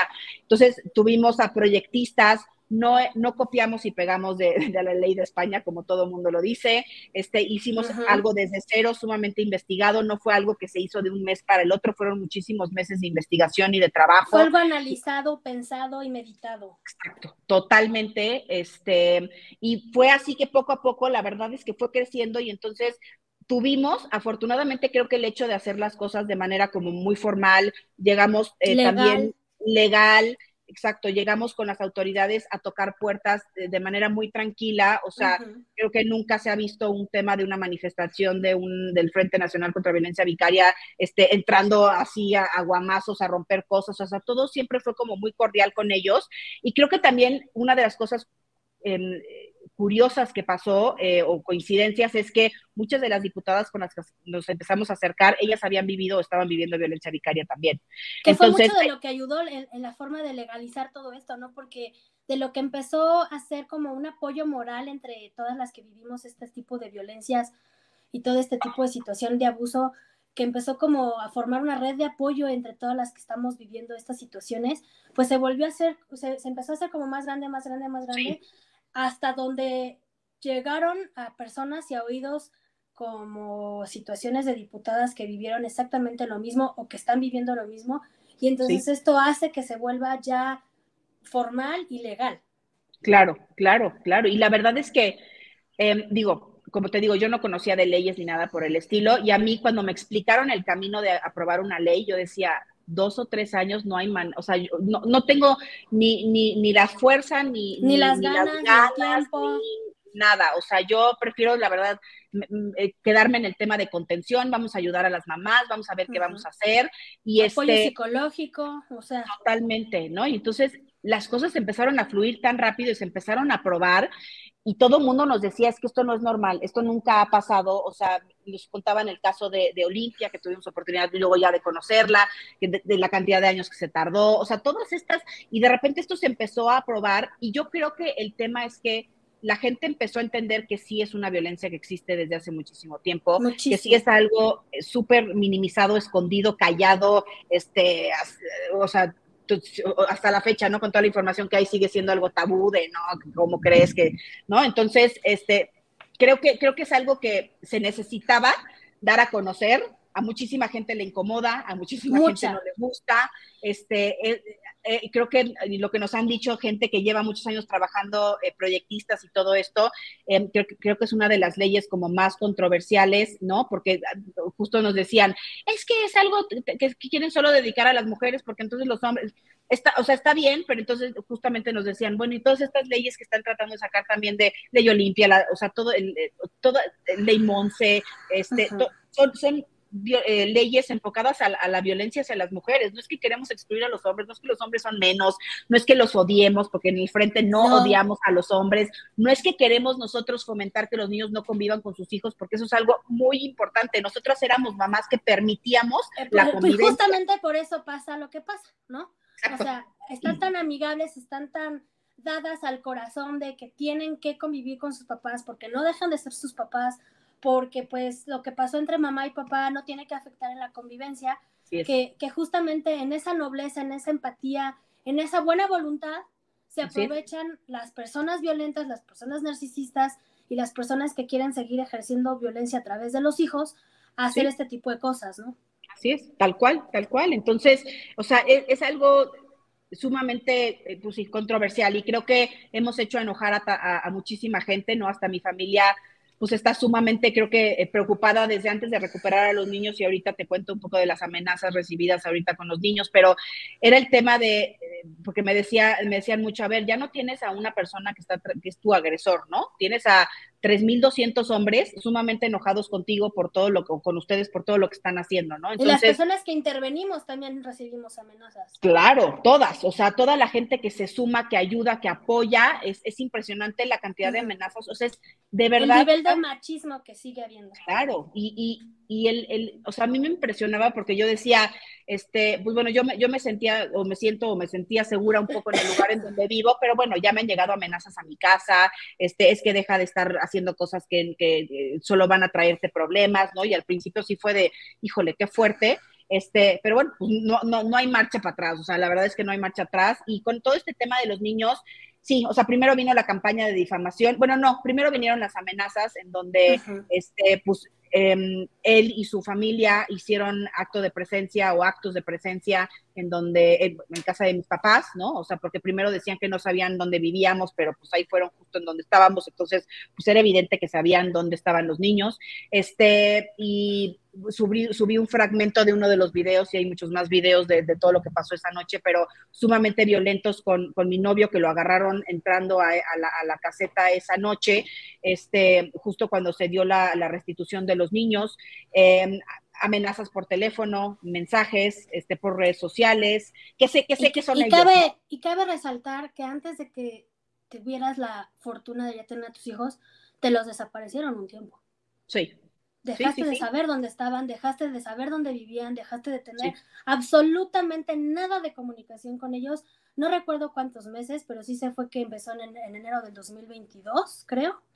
Fue en marzo del fue en marzo del 2021 cuando se los lleva. Pero cuando eh, dejaste de saber de ellos por completo fue en enero del siguiente Fue en enero, sí, cuando yo levanto, cuando me dan por fin la alerta Amber, porque a mí no me querían dar la alerta Amber a pesar de tener la guardia y custodia, a pesar de que él no tenía un documento legal porque justo... Que sustentara que tenía la guardia y custodia. Exacto, y nunca la tuvo, porque hasta la fecha lo sigue diciendo y él nunca tuvo la guardia y custodia, yo nunca perdí la guardia y custodia. Lo que sucedió es que cuando inicia mi proceso penal y el juicio, porque también creo que es importante diferenciar una cosa de otra, es que a mí me ponen estas medidas cautelares, que esas medidas cautelares eran no te acerques, no, no hagas actos de intimidación a los niños, ¿no? Entonces yo no me acerqué a ellos, eh, por supuesto que respeté en su totalidad eso, aunque fuera una injusticia terrible, lo respeté. Que lo era y que lo sigue siendo. Sí. Y en el juzgado familiar estaba el tema de que esta jueza dijo que yo había ido a pegar picos y palos y todo eso, entonces a la escucha, entonces ahí sí en ese documento me dijeron no te puedes acercar a 100 metros de los niños. Yo lo respeté, yo nunca me acerqué, yo nunca fui eh, en ningún momento, ¿no? Se inventaron 500 mil millones de historias de es que nos fueron a aventar huevos a la casa y es que dejó una carta diciendo que estaba amenazando, nada que ver nada que ver, no lo hice, y porque nunca lo pudieron comprobar tampoco. y este, paralelamente seguiste haciendo lo tuyo paralelamente sigue siendo lo mío en ese momento cuando eh, a, mí me informan, porque afortunadamente yo tuve muchísimos angelitos de la guarda que me fueron diciendo, acabo de ver a tus hijos aquí, acabo de ver a tus hijos acá, están viviendo acá. Este, entonces, a mí me informan que ellos en la madrugada, o no sé bien cómo estuvo, porque pues tengo una versión que pues, no sé cuál es, este, que se habían salido de la casa en donde estaban viviendo, que se habían llevado todas sus cosas, y este, y bueno, ellos habían dado una dirección que pues realmente no era la dirección donde ellos estaban viviendo, porque pues se les iba a dar notificaciones y pues no estaba ahí, ¿no? Entonces, este, en ese momento yo fui, ¿no? O sea, porque aparte yo pedí alerta Amber cada 15 días, ¿no? Y aparte vengo por mi alerta Amber, no es que están con el papá, si sabes dónde están, no, yo no sé dónde están. O sea, digo, es que cómo vas a decir que tu papá lo secuestró, lo sustrajo a su papá. Entonces, ante esa legalidad, no podemos levantar una alerta, o sea. Sí, y ahí está el documento y en el juzgado dice que están en tal dirección, no están ahí, o sea, ya fueron a notificarlo de todo lo que él trae encima y no abren, o sea, como que no, no hilan una cosa con la otra, ¿no? Entonces, por fin en enero, este, eh, llevamos unos testigos que eran vecinos suyos a decir si se escaparon, si, bueno, no se escaparon, eh, sacaron todos los muebles, inclusive se fueron de la casa donde estaban viviendo sin pagar la renta o seguridad o no sé qué estaban. Entonces, en ese momento, por fin me levantaron la alerta Amber, lo cual... Diez meses después. Diez meses después, así es. Por favor, o sea de, verdad, la gente que nos escucha, la gente que tiene que ver con las leyes, por favor sean un poquito más abiertos y un poquito menos eh, cerrados ante estas situaciones, porque no podemos seguir permitiendo que los propios padres sean los sustractores de los menores, aunque sea su papá, aunque sea su mamá. De verdad, creo que hay que hacer una situación muy ardua y creo que con este frente estamos empezando paso a pasito y estamos en pañales en muchas cosas, pero sí. creo que es importante que la gente sea un poco más abierta, más empática, que aunque no estés viviendo una cosa así, seas un poquito menos cerrado a decir, sí. no importa que sea mamá o papá, puede estar violentando a mi hijo o hija. Y, y, un, y un padre o una madre violentadora jamás va a poder ser un buen guía, ningún buen padre, ningún buena, una buena madre, ¿no? Así es. Cuéntanos el día, en cómo estuvo el día en que por fin, después de casi o dos años cumpliditos, si no tengo, tengo entendido, recuperaste a tus hijos. ¿Qué pasó? Pues mira, fue, fue algo, yo estaba esperando la sentencia de en, esa, en ese expediente desde diciembre, o sea, en realidad el juez tenía que resolver eh, muchos meses antes, eh, pero como todo, la verdad es que yo ya estaba hecha la idea de que los procesos son muy largos.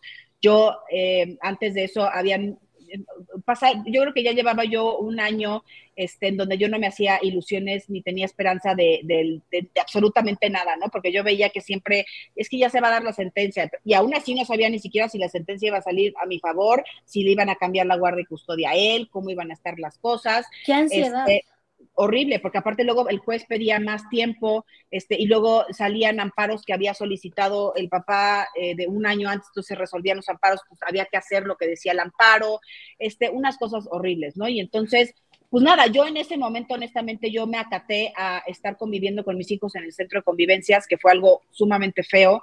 Este, el centro de convivencias, sí tengo que decir que el lugar en sí es hermoso, o sea, de verdad, por lo menos el que me toca, el que me tocaba a mí en Ecatepec, tiene juegos lindísimos adentro, creo que están sumamente coordinados y todo lo que hacen ahí. Este, empecé un, tema de, de, como de coordinación de parentalidad, algo así como para yo poder tomar cursos para ser una mejor mamá o este como escuela para padres, digamos. Escuela para padres, me lo eché absolutamente todo, él se negó, él no fue, este, posteriormente eh, me hicieron en una sesión con, tratar de conciliar con él, lo cual pues fue sumamente complicado porque pues de verdad, de verdad, de verdad, a pesar de todo, eh, yo puse de mi parte y, y, y, quiero decir y poner, eh, hacer un punto y aparte, yo de verdad, genuinamente, por todo el proceso que he vivido y por toda la terapia, afortunadamente, que he tenido, yo no le tengo ni rencor, ni odio, ni quiero vengarme, ni nada en contra del papá de mis hijos. O sea, no, no es un tema por ahí. Yo decido y elijo eh, vivir en paz y tranquila porque no hay otra manera de poder vivir. Entonces paso todo este proceso y, este, y se hace esta restitución. Eh, ordenada por parte del juez esta restitución inmediata, ¿no? Entonces fue algo que yo ni siquiera sabía que iba a suceder, por supuesto, porque aparte, o sea, una cosa es, lo, dictan en lo familiar y de repente, pues a mí me notifican, pero a mí me notifican en un fin de semana y entonces, pues yo normalmente veía los acuerdos hasta el lunes siguiente o martes siguiente, este, mi, abogado me iba avisando y entonces se da esta o, o, llega la notificación un día y te tardan 10 días en decir que ya pasó, ¿no? O sea, o sea también en estas cosas legales se hace eterno, ¿no? O sea, eterno los exhortos, los acuerdos, los estos, te lo regresan por puntos y comas. Entonces, pues llegas un momento en que dices, bueno, ya se arreglará, ya pasará, y tienes que seguir tu vida con miedo, con incertidumbre, con ansiedad, con estrés postraumático, con situación de paranoia, que tú me comentaste que también vives o, sigues viviendo. Eh, entonces, si llega un punto en el que dices, ya basta. Sí. Hasta aquí.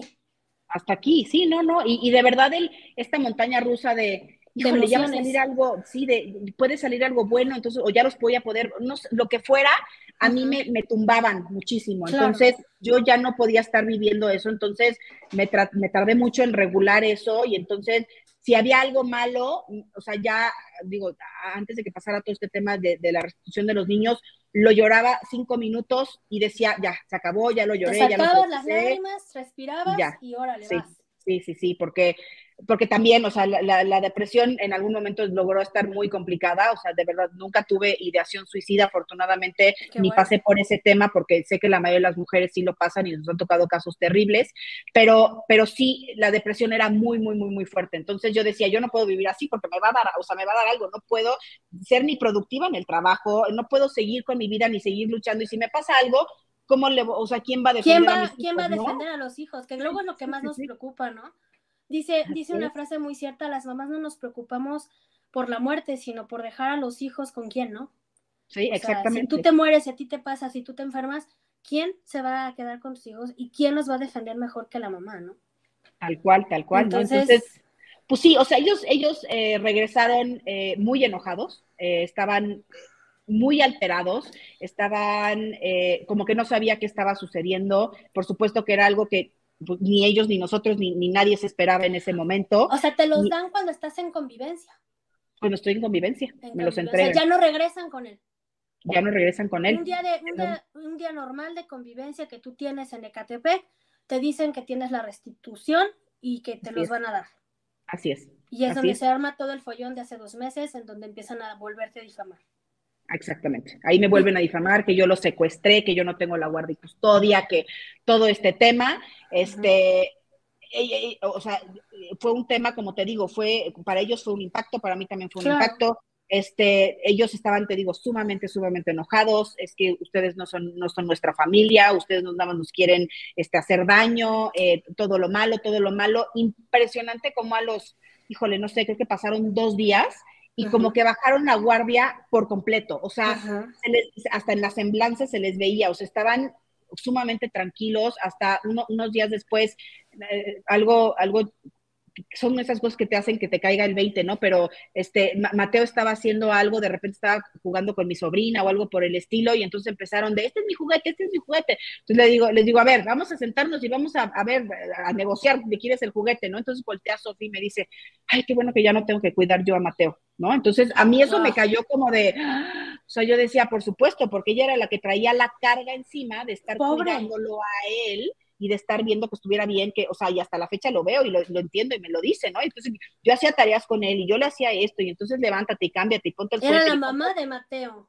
Era la mamá de Mateo, ¿no? Entonces creo que uno empezaron a, convivir y a tener una vida normal y a tener una vida tranquila y ver que todo lo que les había dicho pues no era cierto, ¿no?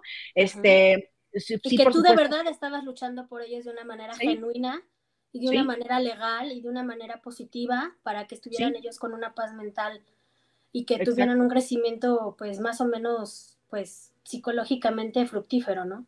Así es, así es. Y, y, y, o sea, sí les expliqué, les dije, a ver, van a tener que tomar esta terapia. No va a ser una terapia como todos los exámenes a los que ustedes fueron al juzgado familiar y a lo penal y todo. Este, me costó trabajo como hacerlos entender eso, porque decían, es que ya no queremos ir al juzgado, ya no queremos ir a lo penal, ya no queremos ir a Catepec, ya no queremos ir al centro de convivencia.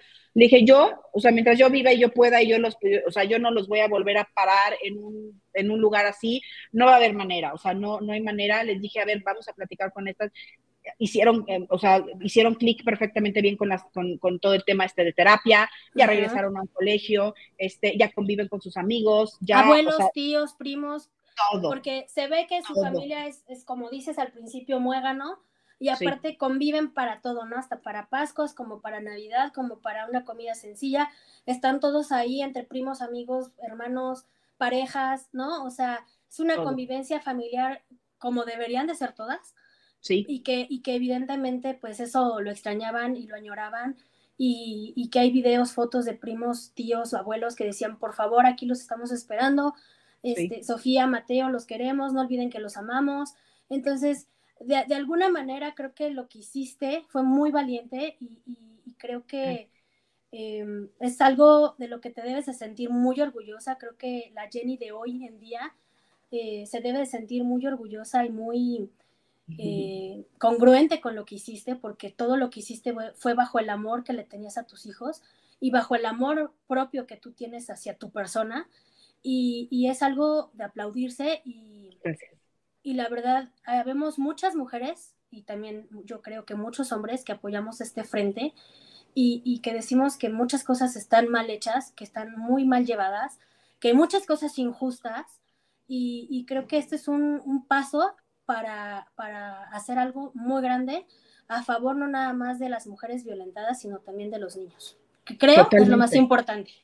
Totalmente, o sea, creo que y nosotros nos hemos dado cuenta en el frente, porque por supuesto vamos aprendiendo sobre la marcha, no somos expertas ni, y, como todo, como cualquier violencia, como cualquier ley, como cualquier proceso, tienes que ir aprendiendo, a nadie, nadie empieza siendo experto en el tema, ¿no? O sea, este, y, eso va a ser el enfoque y está haciendo, eh, nos hemos tardado un poco en, arrancar, pero ya en, entre junio y julio vamos a arrancar mucho más fuerte con un, eh, va a ser el Frente Nacional Infantil Juvenil, eh, vamos a abrir espacios en donde, porque tenemos muchos, muchos, muchos adolescentes, eh, sobre todo adolescentes, no niños más chiquitos, adolescentes que se han acercado a nosotros para decirnos, yo estoy viviendo esto, yo hace tantos meses que no veo a mi mamá, ¿qué puedo hacer? ¿Cómo me puedes ayudar? Entonces, como es tema de niños, es algo sumamente delicado, o sea, con la mamá, pues es la mamá, es la adulta, tú decides qué haces, qué no haces y todo esto, con los niños es sumamente complicado, ¿no? Entonces, y que lo tienen que tener todo legal, porque si no, de ahí se agarran porque corrupción y que porque no sé qué y que porque están violentando.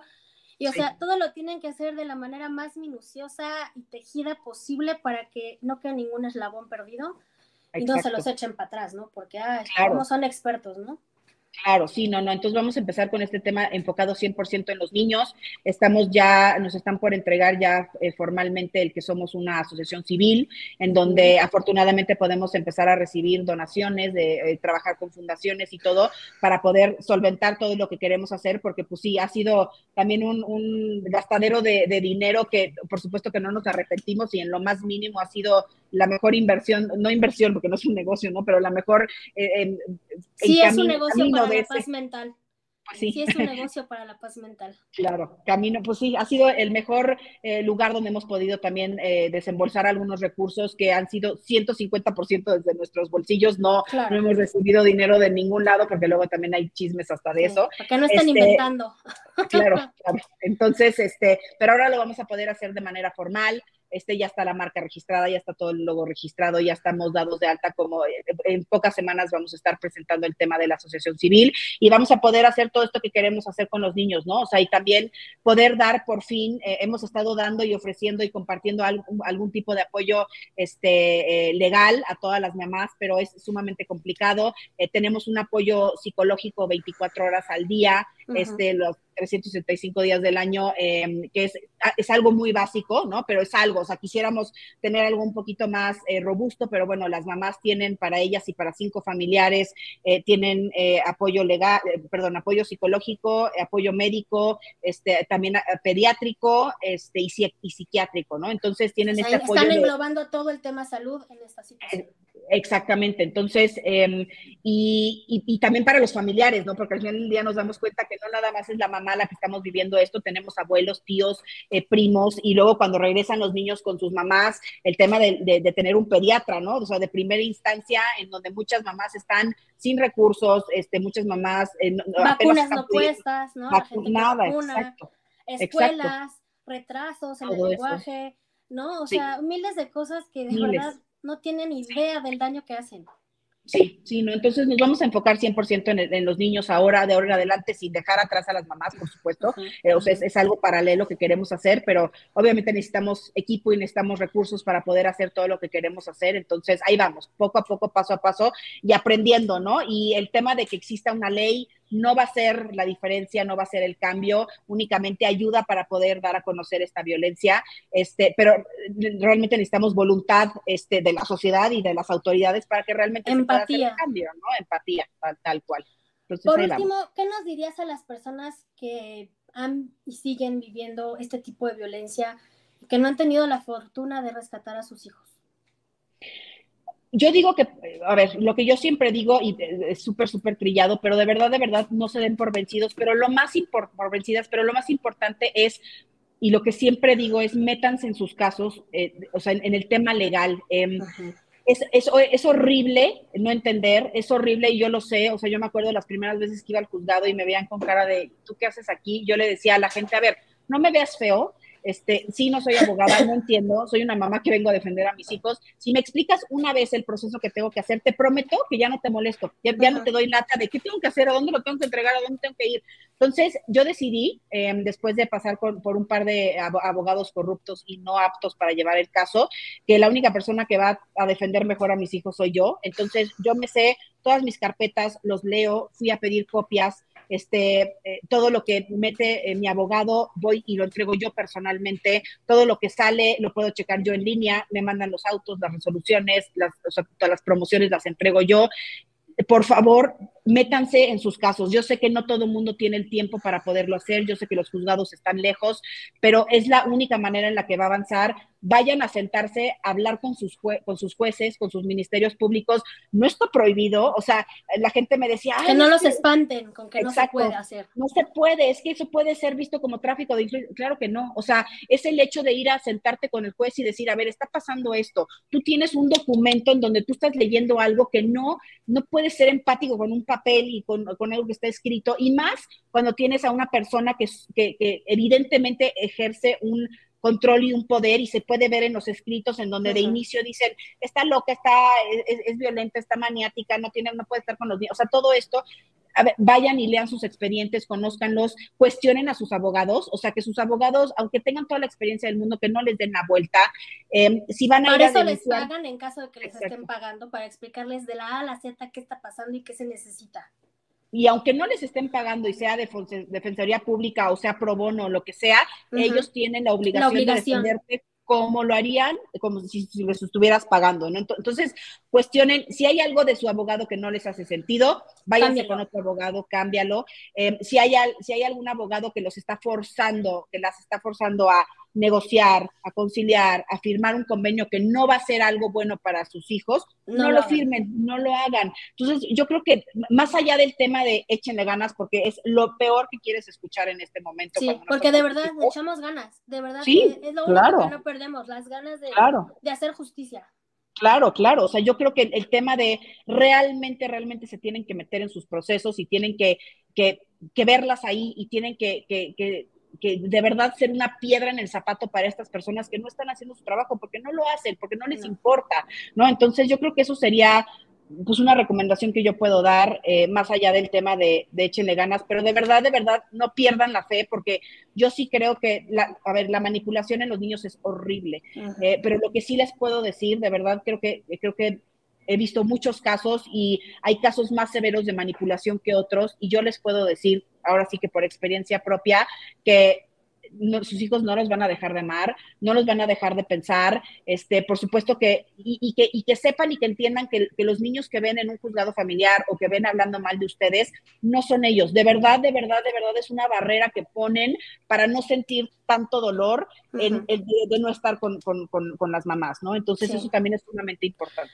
El, el, grado de, el, grado de, manipulación y de disonancia cognitiva que tienen los, los niños en ese momento eh, es otro personaje manipulado y hecho por eh, la sí. persona que los está violentando. Y creo sí. que aquí lo importante es que ya no van a tener la comodidad de nuestro silencio. Así es. Ya así no, es. ya basta, ya, ya no. se acabó. Sí. Entonces, sí, sí, nuevamente te agradezco esta hermosa plática. No tienes idea del ejemplo que eres para, para muchas.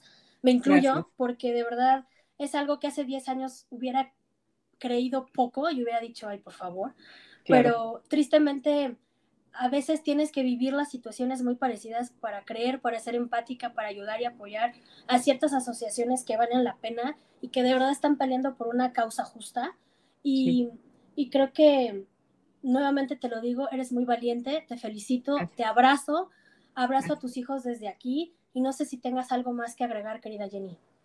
Nada, eh, nada más agradecerte por el espacio y agradecerte por todo el apoyo, porque siempre, digo, eres parte del frente, eres parte de todo este movimiento, este, siempre estás ahí y, y, agradecerte por eso, porque de verdad que, que si fuera yo solita, esto no hubiera, no, o sea, no hubiera crecido tanto, no se hubiera hecho eh, tan grande, creo. El, el, el apoyo de, de, de, todas hace que, que, realmente nos escuchen, se mueva, este, que la gente se incomode, que creo que es lo que más tenemos que hacer, que realmente se sientan incómodos, que, eh, o sea, a mí me encanta pensar que puede haber eh, jueces y ministerios públicos que digan, híjole, hoy no me quiero presentar porque entonces van a estar estas ahí fregando. Sí, vamos a estar fregando y van a estar escuchando a nosotros y nos vamos a estar quejando y lo hacemos con la mayor eh, eh, tra tratamos de hacerlo con la mayor paz y tranquilidad y el respeto, respeto del mundo. Posible. Uh -huh. Así es, el respeto que, que, no nos han dado a nosotras y, el, y, y pero tratamos de hacerlo así porque tampoco queremos que ante los ojos de nuestros hijos nos vean como de, ay, ya vieron que, o sea, yo, no. yo siempre